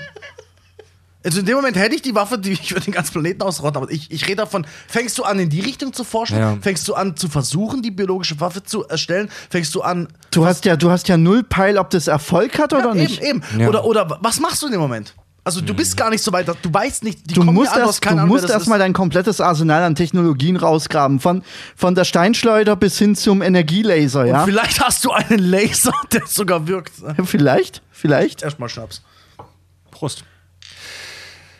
Aber ich, ich finde die Theorie mit der Evakuierung äh, eines äh, kleinen Teils der Menschheit, äh, um die Rasse in Sicherheit zu bringen, finde ich äh, ganz cool. Das wäre mein erster Move, wenn ich ehrlich bin. Das wäre mein allererster Move. cool. Weil du weißt ganz genau, Alter, wir werden jetzt so verrecken, ne?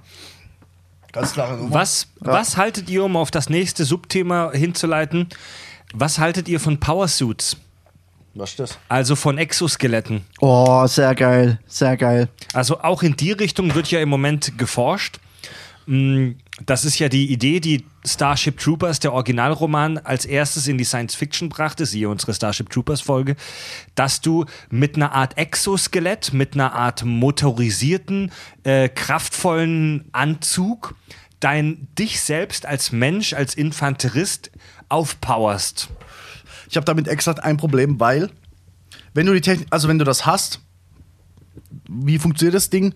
Es misst wahrscheinlich deine Muskelbewegungen etc. Scheißegal wie. Und äh, übersetzt das auf den Roboter, den du eigentlich anhast Ja. und seine Bewegungen.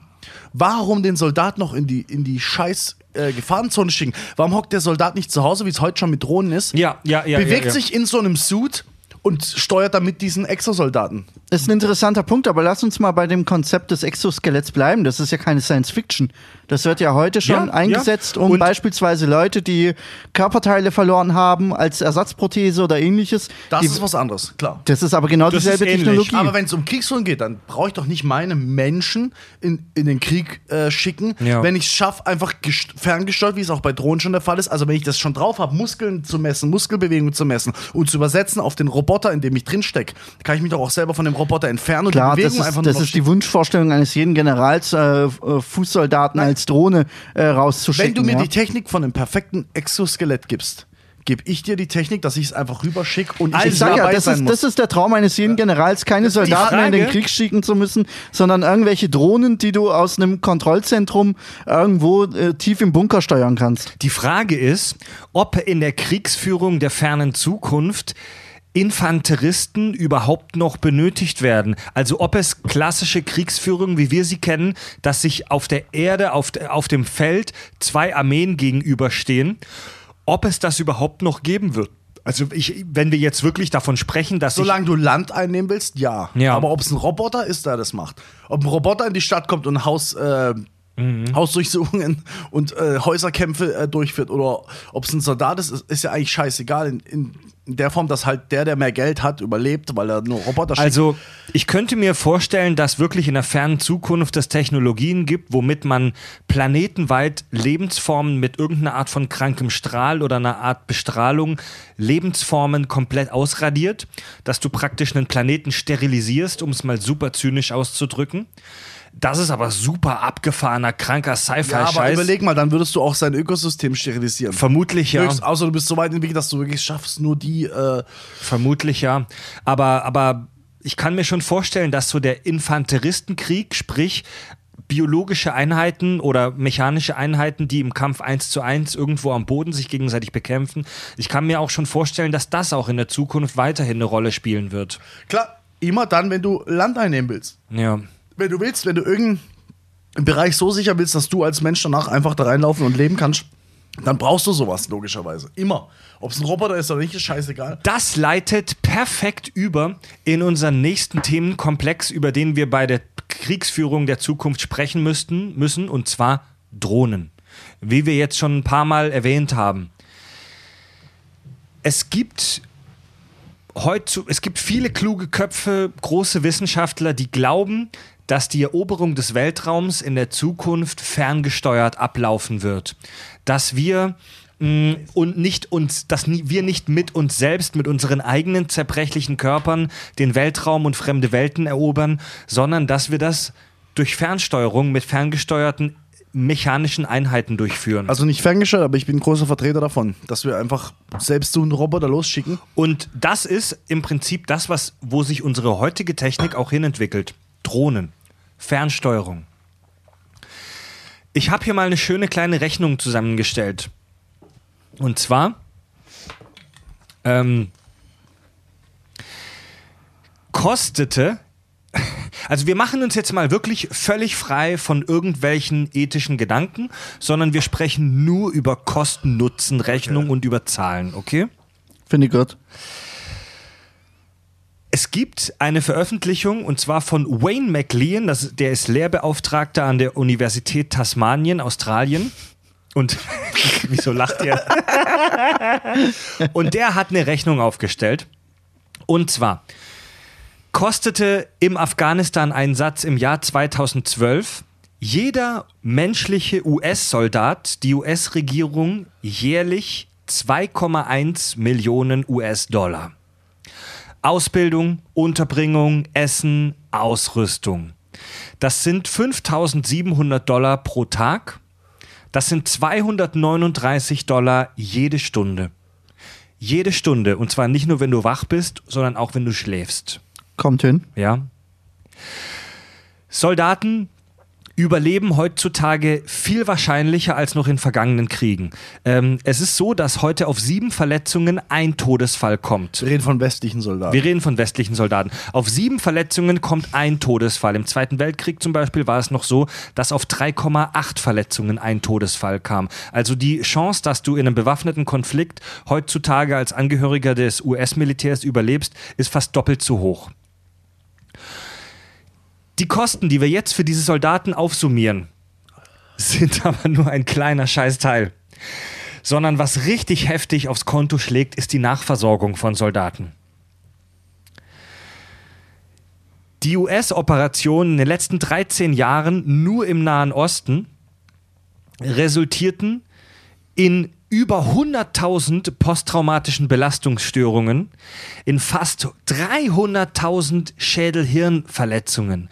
Das heißt, du musst nicht nur die Soldaten bezahlen, die im Krieg sind, sondern du musst auch, wenn die zurückgekehrt sind, um die wieder in dein soziales System einzugliedern, um die nicht als Penner und Obdachlose hinvegetieren zu lassen, musst du auch noch wahnsinnig viel Kohle die Amis scheißen ja da drauf. Ich wollte gerade sagen, wobei mal ganz ehrlich, schau dir mal einen Veteran an, der äh, mit einem Schädel-Hirntrauma ähm, ein Ja. normales Leben führt. Das sind alles Penner und Assis. Also um, um einen, ähm, um einen US-Soldat, der zurückgekommen ist, weiterhin gesellschaftsfähig zu halten, ist es tatsächlich so, dass du pro Jahr locker über 100.000 Euro Gesundheitskosten reinwerfen musst. Oft bis zu 30 Jahre nach dem eigentlichen Einsatz. ja.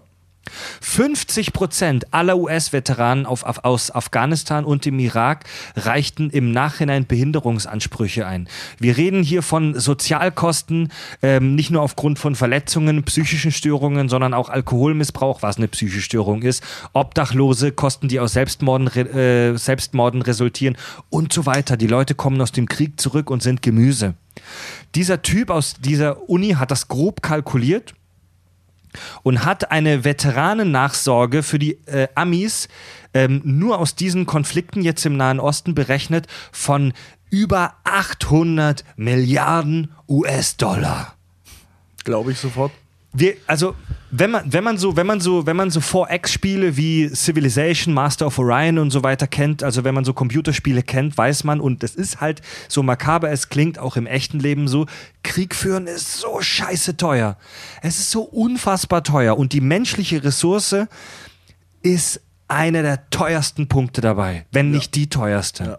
Aber denk auch mal dran, selbst die, die zu Hause sitzen, die Drohnen steuern und nach Feierabend zu ihrer Familie können, also die nicht wirklich dort sind, selbst die, stell dir vor, du, du steuerst eine Drohne und kriegst einen Befehl, hier schießen. Und dann guckst du live zu mit deiner Scheißkamera Ja. durch deine Drohne, wie du fünf Leute gekillt hast. Und dann, Das hinterlässt Spuren. exakt, Ja, aber bei weitem nicht so dramatisch, wie wenn du vor Ort bist und Das äh, nicht, Leute aber- sterben siehst.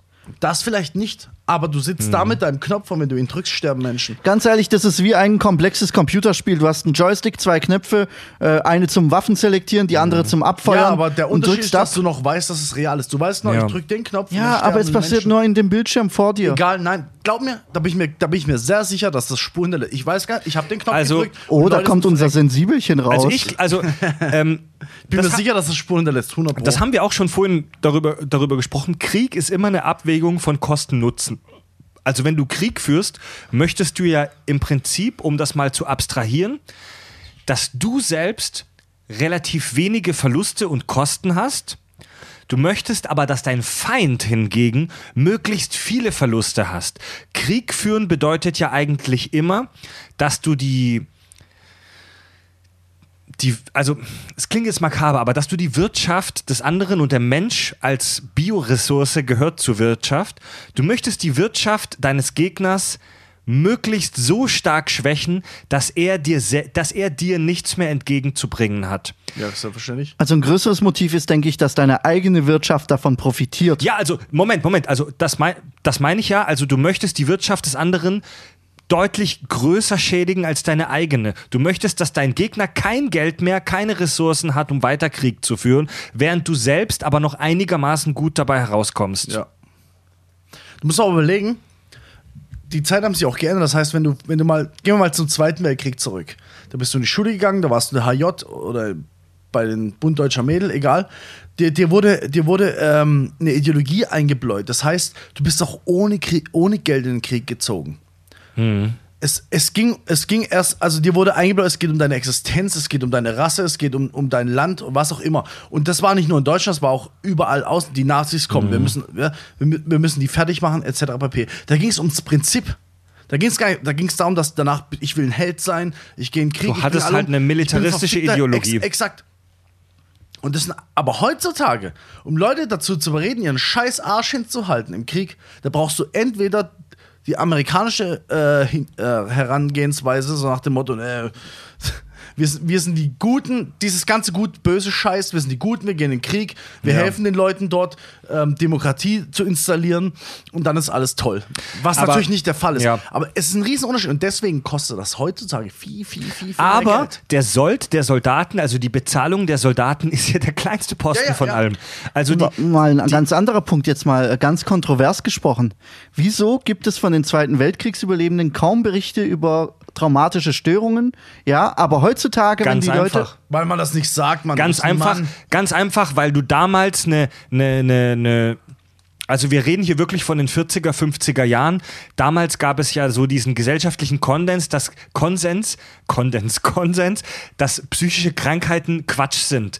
Also damals, wenn du damals gesagt hast, mir geht's schlecht, ich habe eine psychische Störung, hieß es ja, ah, Weichei, Vollidiot. Exakt. Also dam damals gab es noch nicht dieses Bewusstsein dafür, dass psychische Störungen wirklich ein ernsthafter Shit Und, sind. und noch was, noch was, ich kann es jetzt leider nicht perfekt ausführen, aber ähm, posttraumatische äh, Störungen, dafür hatten wir schon immer einen Namen. Angefangen mit dem Ersten Weltkrieg, da war es Shell Shock. Im Ersten Weltkrieg war es Shell Shock. Im Zweiten Weltkrieg war es ein anderer Name. Und es gibt, es gibt, du kannst es nachgucken, es gibt eine Entwicklung für, also des Wortes für diesen Zustand. Ganz am Anfang war es Shell Shock, du, warst- du warst halt geschockt, keine Ahnung. Und, es, und wir sind heute angekommen bei posttraumatischer Störung. Ja, es ist halt, weißt du, damals gab es gab es noch dieses Be Heute ist es relativ normal, wenn du ein Problem hast, gehst du zu einem Psychologen. das muss noch weiter ausgeweitet werden. Das ist auch heute noch nicht optimal, aber es gibt, es ist, eine, es ist echt schon so eine Überwindung, dahin zu gehen, sage ich mal. Und mein, mein Opa zum Beispiel, mein Opa war in der Wehrmacht, hat, äh, soweit mir das weitergetragen wurde, in Berlin in irgendwelchen Grabenkämpfen, da was weiß ich, Führerbunker und so weiter. Die Details kenne ich nicht, aber der kam in russische Gefangenschaft. Und ähm, ich bin mir sicher, viele Hörer haben Großeltern, die ähnliche Geschichten zu erzählen haben. Und der kam dann zurück nach Deutschland und er war nie wieder derselbe. Und er ist auch relativ früh dann an Demenz erkrankt und hatte wahnsinnig merkwürdige Verhaltensweisen und war einfach nicht derselbe. Glaubst du, mein Opa wäre jemals zu einem richtigen Psychologen gegangen? Nein. Ich bin mir relativ sicher, dass der nie bei irgendeinem richtigen Psychologen auf der Couch gelegen ist, wie man das heute eigentlich machen würde, sondern es wird halt unterdrückt. Und, und du führst dein Leben halt weiter, hast aber Probleme und alles führt irgendwie auf so einen Pfad der Scheiße. Ein echter Mann, also aus damaliger, ein echter Mann hat solche Gefühle nicht. Richtig. Du bist ein echter Mann, dein Kamerad ist gestorben, du ehrst deinen Kameraden. Punkt. Richtig. Ja, und was dabei übrig bleibt, ist scheißegal. Das Bewusstsein, dass der menschliche Verstand Schäden davontragen kann, das gab es damals nicht. Und das ist heute noch manchmal neu. Also, heute noch Leute, die, sag mal, also 60 sind oder 70 sind, wenn du denen erklärst, ja, mein Kumpel, weißt du, der, keine Ahnung, der hat eine Depression oder sonst irgendwas. Die werde ich eher gut. Was war Ja. in seinem Leben? Was war in seinem Leben so schlimm? Ich habe die Scheiße miterlebt. Was, er hat das nicht erlebt, was du erlebt hast, aber er hat andere Sachen erlebt. Ne? Es ist immer in Relation. Was, was, war, was ist an seinem Leben so schlimm? Der hat immer was zum Essen, der hat immer alles, was er braucht. Was ist an seinem Leben so schlimm? Klar. Kannst du Ja. nicht erklären. Ja. Also in Relation gesehen ist sein Leben super geil. Er hat trotzdem eine Depression. Ja, man, man kann, also so wie wir das schon oft, also so besoffen wir sind und so viel Scheiße, wie wir immer labern, das haben wir in dem Podcast auch schon oft gesagt, Leute, wenn ihr das Gefühl habt, dass in eurem Kopf irgendwas nicht klar läuft, dann geht zu einem verdammten Psychologen. Und ähm, ich, ich habe dieses Thema nur aufgemacht, um das Bewusstsein dafür zu schaffen, dass die menschliche Ressource klingt makaber, aber es ist so unfassbar teuer ist beim Krieg führen. Unfassbar. Ja. Unfassbar. Und das ist einer der Gründe, wieso die Forschung und die Entwicklung gerade in Richtung Drohnen geht. Es kommt darauf an, wie viel Wert du auf, auf den Erhalt oder den Schutz dieser menschlichen Ressource äh, Das ist nimmst. deine Bevölkerung. Und wenn deine Ja, Guck dir Bevölkerung. Nordkorea an. Der, der Diktator gibt einen Scheiß auf seine Bevölkerung. Also dazu muss man erstens sagen, Was? Ist doch so. Also, Jetzt mal ganz ehrlich. Gegenargument. Also dazu muss man erstens sagen, dass äh, Nordkorea in den letzten Jahrzehnten nicht in irgendeinem heftigen bewaffneten Konflikt unterwegs waren, sondern die drohen immer nur. Und dazu muss man zweitens sagen, dass Nordkorea wirklich kein gutes Beispiel für eine funktionierende Gesellschaft ist, du Also- Motherfucker.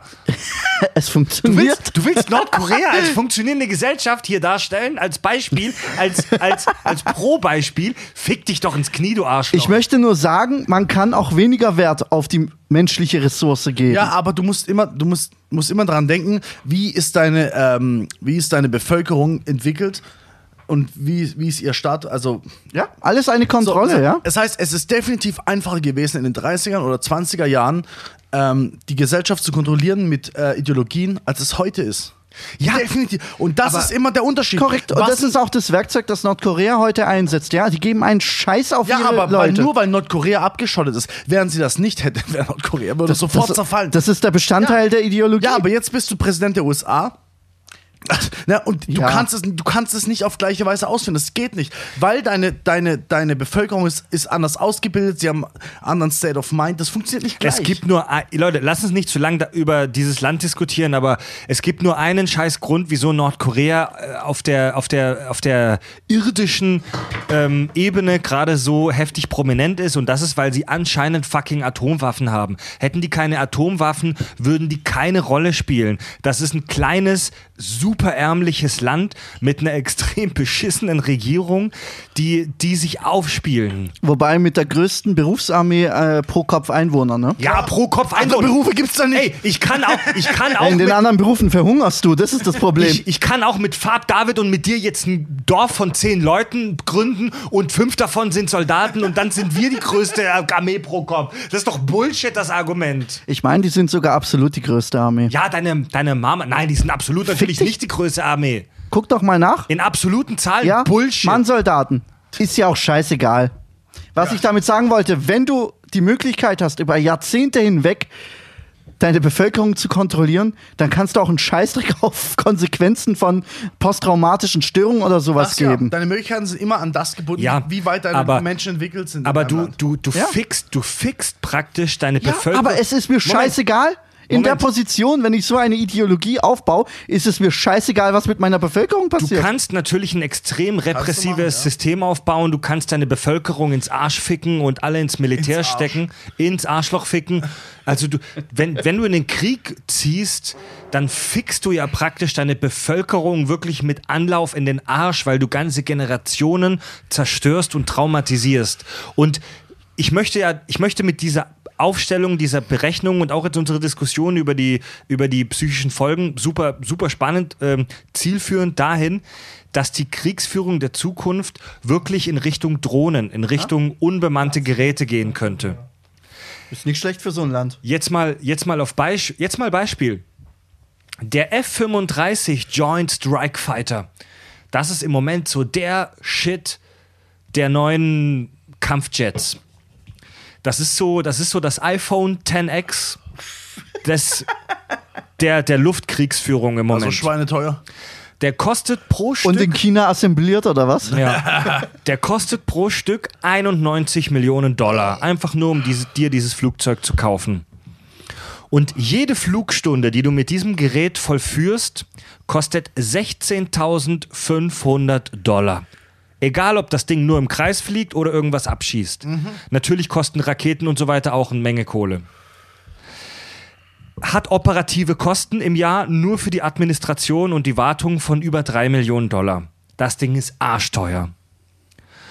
Jetzt schauen wir uns mal die, die aktuelle Drohnengeneration an. Die MQ-9 Reaper Drohne. Das ist so das Samsung, das aktuelle Samsung-Modell der Drohnen. Das kostet pro Stück nur 6,4 Millionen Dollar. Also weniger als ein Zehntel. Natürlich braucht das Ding eine relativ große Infrastruktur, um zu starten. Du brauchst zwei aktive Piloten, um es zu steuern. Du brauchst noch ein Team aus Anal äh, Analytikern im Hintergrund, um die Daten auszuwerten, die das Ding dir schickt. Kostet pro Stunde Flugzeit 3000 Dollar. 16.000 für den F-35, 3000 Dollar für die Reaper-Drohne. Es ist schon ein großer Unterschied. Das, und wir, haben, wir hatten den US-Soldat, der dich 5000 Dollar pro Tag kostet. Und den US-Soldaten bezahlst du auch, wenn er nur in seinem Camp sitzt. Den bezahlst du auch fürs Eierkraulen. Die Reaper-Drohne, die kannst du dann, wenn du sie brauchst, starten und danach wieder landen und einpacken. Versteht ihr, worauf ich hinaus möchte? Für den Nutzen, den du von dieser Drohne bekommst, für die Kosten, die du da reinsteckst, ist diese Drohne äh, um ein enormes, viel effizienter gegenüber des normalen Soldaten. Definitiv, aber Stand heute, für was nutzen wir eine Drohne? Es gibt, mit, es gibt Auch die, zum Töten. Es ja, gibt, ja, zum Töten von Bodenzielen. Ja? Ja. Klassisches Bild, wir haben schwarz-weiß Infrarotkamera mit einem Fadenkreuz in der Mitte. Ich drücke auf den Joystick auf Feuer und zwei Sekunden später sieht man auf, auf dem Boden eine Explosion. So, was ist der Zweck von so einem Jäger, von so einem Düsenjäger? Andere Militärflugzeuge abzufangen und vom Himmel zu holen. Ja, das sind zwei komplett unterschiedliche Ja, okay, das Kampfszenarien. Wäre aber auch mit einer Drohne möglich denkbar. Also, Definitiv, Moment, definitiv. du kannst, okay, aber der, Stand heute nicht möglich. der, Vergleich, der Vergleich mit dem Kampfjet ist vielleicht ein bisschen unpassend, weil mit diesem Kampfjet kannst du Kampfjets des Gegners abfangen, die auch etliche Millionen Dollar kosten. Aber diese Drohnen erfüllen mittlerweile schon echt viele militärische Aufgaben wie Aufklärung und wie das Ausschalten von einzelnen Der Personen. Witz ist ja, wenn du so einen Kampfjet nimmst und ihn äh, dementsprechend ausstattest, könntest du aus ihm auch eine Drohne machen. Es ist nur noch eine Frage der Zeit. es ist nur eine Frage der Zeit, Exakt. Alter. Das heißt, es steht technisch gesehen nichts im Ja. Weg. ja, aber der aktuelle. Vergleich hinkt ein Und Ja, der hinkt definitiv. Die teuerste, die teuerste Ressource ist der verdammte Mensch. Wenn du das Kosten-Nutzen-Verhältnis, äh, weil, wenn du das Kosten-Nutzen-Verhältnis. Wobei bei dem ähm, Düsenjäger ist der. Faktor Mensch äh, der geringste Posten.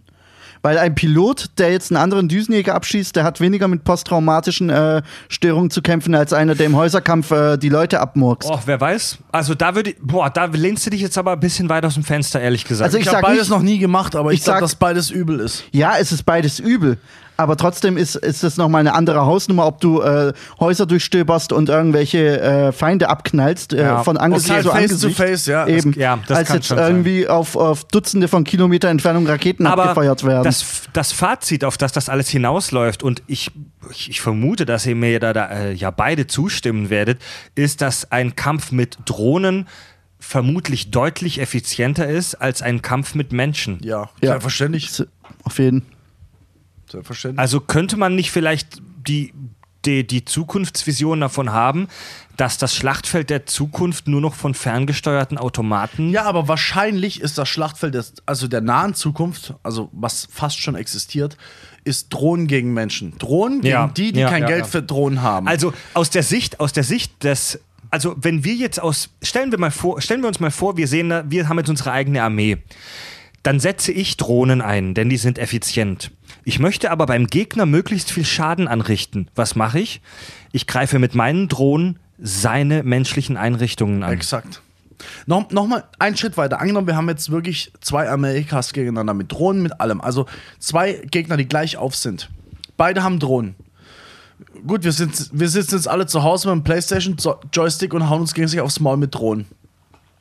Da gewinnst du keinen Krieg. In dem Moment, wo, wo Ja, du einen ja, Gegner ja. hast, der das auch kann, was, wa, was würdest du dann machen? Erinnert- was, ist dein, was ist das Erste, was du machst? Also, du äh, fängst an umzuschiffen. Du sagst, alles klar, jetzt hau ich Spezialeinheiten rein, die Menschen töten, die Ja. gewisse Ressourcen ausrotten, keine Ahnung was machen. eine ganz wichtige Komponente in der modernen Kriegsführung wird auch sein, ich mache jetzt ein bisschen den Schwenk, Cyber. Cyberkriegsführung. Wenn ich es schaffe, ein Computervirus oder einen Hackerangriff durchzuführen, um deine komplette Kontrollbasis lahmzulegen, woraus die Drohnen gesteuert werden, habe ich gewonnen. Dann ist nur noch ein Haufen Schrott auf dem Schlachtfeld rumliegen, kann ich einsammeln, umprogrammieren, sonst was. Lass einen mega Blackout äh, äh, auslösen, äh, indem wir Atomkraftwerke lahmlegen oder, oder äh, Fehlfunktionen auslösen. Also auf virtueller Ja, Basis. und jetzt spinn das mal nochmal weiter. Also du weißt, alle deine Drohnen, alles ist angreifbar. Deine eigenen Drohnen könnten gehackt werden, eventuell, auf dich losgelassen werden. Was ist der nächste Schritt? Ich schicke Menschen, die kann man nicht hacken. Und schon sind wir wieder zurück. Schleife, ne? ja, und schon sind wir wieder zurück. Also ich, Also unterschätzt mal den Faktor Cyber nicht. in Je nachdem, was im passiert, Thema, Thema Menschenhacken. Ich habe als letzten Punkt hier aufgeschrieben: Telepathie und Mind Control. Oh, können wir noch ein bisschen über Cyber reden? Weil das ist echt ein krasses Thema. Jetzt mal ohne Scheiß. Ja, okay, gerne, gerne. Ich meine, überleg, äh, Cyberkriegsführung ist heute schon gang und gäbe. Das Atomprogramm von Iran, wo die Turbinen äh, manipuliert wurden, ja, über, über diesen, oh Gott, wie hieß dieser Wurm? weiß ich nicht. Aber ihr wisst, welchen ich meine, der Äh, über. erzähl mal, erzähl mal, was ja, hat's da wurde damit auf doch, sich? äh, äh, Iran hat doch dieses Atomprogramm äh, verfolgt, ne? Wo ähm, alle gesagt haben, sie dürfen nur Uran bis äh, zu einem äh, pro- x-prozentigen Anteil anreichern, um damit friedliche Atomenergie zu Ja. nutzen. So, Iran hat das am Anfang nicht befolgt, ne? Die haben höher angereichert. So. Und jetzt haben die Stuxnet. Stuxnet hieß der Scheiß. Die haben auf einem USB-Stick einen Wurm, einen Trojaner entwickelt, der exakt dafür ausgelegt wurde, diese Turbinen oder diese Anreicherungsanlagen äh, zu überlasten und zu beschädigen und Ach zu was, manipulieren und zu kaputt sabotieren. Zu, zu sabotieren. Wann war so, das? Oh, vor ein paar Jahren. Googelt einfach mal nach Stuxnet.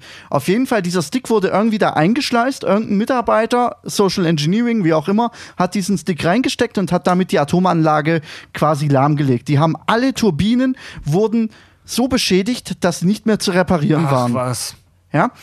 Und das ist genau das, was ich meine. Das ist jetzt eine primitive Form davon. Da ist es nicht, das ist überhaupt nicht primitiv. Ja, also da, sagen, da sagt man ja auch, da steckt wahrscheinlich israelischer Geheimdienst zusammen mit den Amis oder sonst wer hinter dem äh, Code und so weiter. Das konnte man ja alles äh, zwischenzeitlich dann herausfinden. Ja. Ähm, und so weiter. Oder Thema Krypto, äh, Kryptowürmer, Kryptotrojaner, ja, verschlüsseln deine Festplatte und äh, erpressen Bitcoins.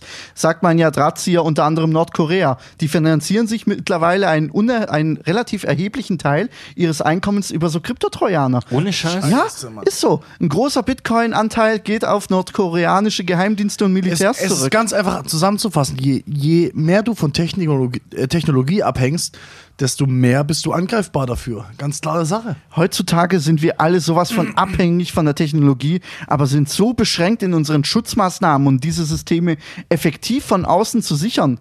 Ja.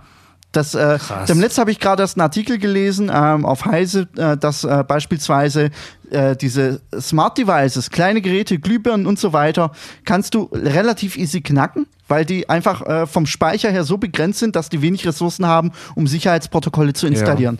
So, jetzt überleg dir mal, du bist ein Hacker und bist in der Lage, Millionen oder in der Zukunft vielleicht sogar Milliarden dieser Geräte eines bestimmten Landes anzuzapfen. Und du sagst allen Milliarden Geräten auf einmal, sie sollen Strom schalten. Sie sollen angehen. Alle Ja. Lampen auf einmal. Ja, ja. Damit hast du sofort einen Blackout. Ja, und das sind so Themen, da musst du einfach nur weiterspinnen. Das sind ganz banale Themen, wovon wir sagen, naja, das ist ganz normal. Total Aber banale Themen. Die sind einfach alle so wenig abgesichert, dass mit ein bisschen krimineller oder, oder strategischer Energie, ja, du in der Lage bist, da Themen zu verwirklichen. Andi, ich sehe schon, du hast einen Plan. Ich habe ehrlich gesagt ein bisschen Respekt vor der Scheiße. Weil wenn die Scheiße losgeht und dir ist auf einmal überall das Licht aus, dann, dann sind wir aber mal ganz schnell wieder in der Anarchie hier. Wollte Wow. ich nur mal gesagt haben. Thema Cyber, Ja. also denk dran. Das, äh, wenn man sich da auch mal ein Um bisschen das, einliest. um das Thema abzuschließen. ja, wirk mich ab, wirk mich ab, du nein, Arsch. nein. Um, um, also es gibt ja noch die, um wirklich zum Ende jetzt zu kommen, es gibt ja noch die, die Idee von telepathischer Mind Control. Ähm, dazu muss man wirklich, also dazu muss man sagen, wir haben keine Ahnung und es ist stark anzuzweifeln, dass sowas wie Gedankenkontrolle oder Telepathie überhaupt existiert. Jein. Du kannst. Also Fabio. instant nicht, instant nicht. Also ich kann, ich kann jetzt nicht um, um, um und du machst, was ich sag. Aber was du definitiv machen kannst, ist komplette ähm, Generation zur Form über Medien. Und das ist der Propaganda. Das ist Propaganda. Der, ja. aber da, das ist das ist Gedankenkontrolle. das, ist im Prinzip Mind Du Control. bist, Ja. abgesch also, du bist abgeschottet von. Also, ich weiß zum Beispiel, alles klar, ich habe eine gewisse Gruppe von Leuten, die werden, die werden zum Beispiel niemals wissenschaftliche Abhandlungen lesen, weil sie ganz sagt, oh, kiffen. Die kann ich kontrollieren, indem ich, indem ich über ihre Medien in sie eindringe, etc. Das, das, das hört sich jetzt böse an, aber genau so läuft das. Ja, ja, und ich ja. weiß ganz genau, sie, sie gucken sich das an, sie hören sich das an und ich kann da eindringen. Und das ist eine absolute Vorstufe von Mind Control. Natürlich, Telekinesen, so ein Dreck kann ich beim Arsch lecken. Wird, glaub ich Ja, das ist auch heute schon gang und gäbe. Thema Internet, Exakt. Fake Aber News und was es Exakt. da nicht alles gibt. Es ist Die- so einfach, junge Menschen. Brutal. Zu, also selbst uns, selbst uns. Es ist so einfach, die Leute in eine Richtung zu lenken. Mit, mit Massenmedien. Wenn du weißt, wie du Guck dir mal an, du postest irgendein Alien-Autopsie-Video im Internet und irgendwelche Idioten sagen, das ist wahr. Und wir holen uns einen dran runter, zwei Stunden lang, bis uns der Penner sagt, dass es ein Fake ist. Siehe unsere Skepsis-Folge über Roswell. Ja, Leute, machen wir langsam Schluss mit dem Thema. Wir könnten bestimmt auch noch sechs Stunden drüber diskutieren, aber man muss auch irgendwann mal einen Schluss finden. Ähm, um, als kleines Endwort, es gibt diese Idee aus Command and Conquer, dass die Nationen sich ein, so eine, wirklich so eine utopische Idee, dass die Nationen sich einfinden auf speziell dafür vorgesehenen Schlachtfeldern und um ihre Kriege ähm, dort auf so eine Art Spielfeld Du weißt, auszufechten. du weißt schon, dass das ein, ein, ein, ein Bild der deutschen Zensur ist. Dadurch, dass in Deutschland in Kriegsspielen kein Blut gezeigt werden durfte, handelt es sich bei deutschen Command Conquer Teilen um Cyborgs, Ja, die stimmt. gegen oder Androiden oder wie du sie auch nennen willst, die gegeneinander auf diesen fest abgesteckten Kriegsschauplätzen miteinander Krieg führen. In der Originalfassung, in der englischen Version, sind das ganz normale Soldaten, die bluten, die explodieren, die werden in Teile zerfetzt und es ist nicht auf abgegrenzten Kriegsschauplätzen, Ja. sondern es ist, es ist einfach nur eine Erfindung der deutschen Zensur. es ist, Aber daraus resultiert trotzdem eine coole Idee. wenn man ganz genau ist, ist es keine Zensur, denn Zensur ist äh, von der Regierung gewollt und das ist Jugendschutz. Aber egal. Ja, nenn es wie du Oh, willst. Nächste Folge, nächste Folge. Doch, wirklich. Also das, Das ist nur eine Umdefinition davon. Aber beende den Scheiß. das ist freiwillig. Das, das, ist, das, ist freiwillig das ist freiwillige Selbstkontrolle, die Ja, der genau. Entwickler sich Ja, selbst. natürlich freiwillig, auf jeden Fall. Oh, Fred. Gut. Fred wird jetzt erstmal gerappt. Sobald die Folge vorbei ist, wird Fred gerappt. Auf der Stelle. Gut, Leute, dann hoffen wir, dass wir nie in, äh, in die fatale Situation eines interstellaren Krieges kommen werden. Jedenfalls nicht bis zur nächsten Kack- und Sach-Episode. Wir machen für heute Feierabend, trinken noch eine Dose Bembler. Und äh, Fabio, Andi und Fred sagen Ciao.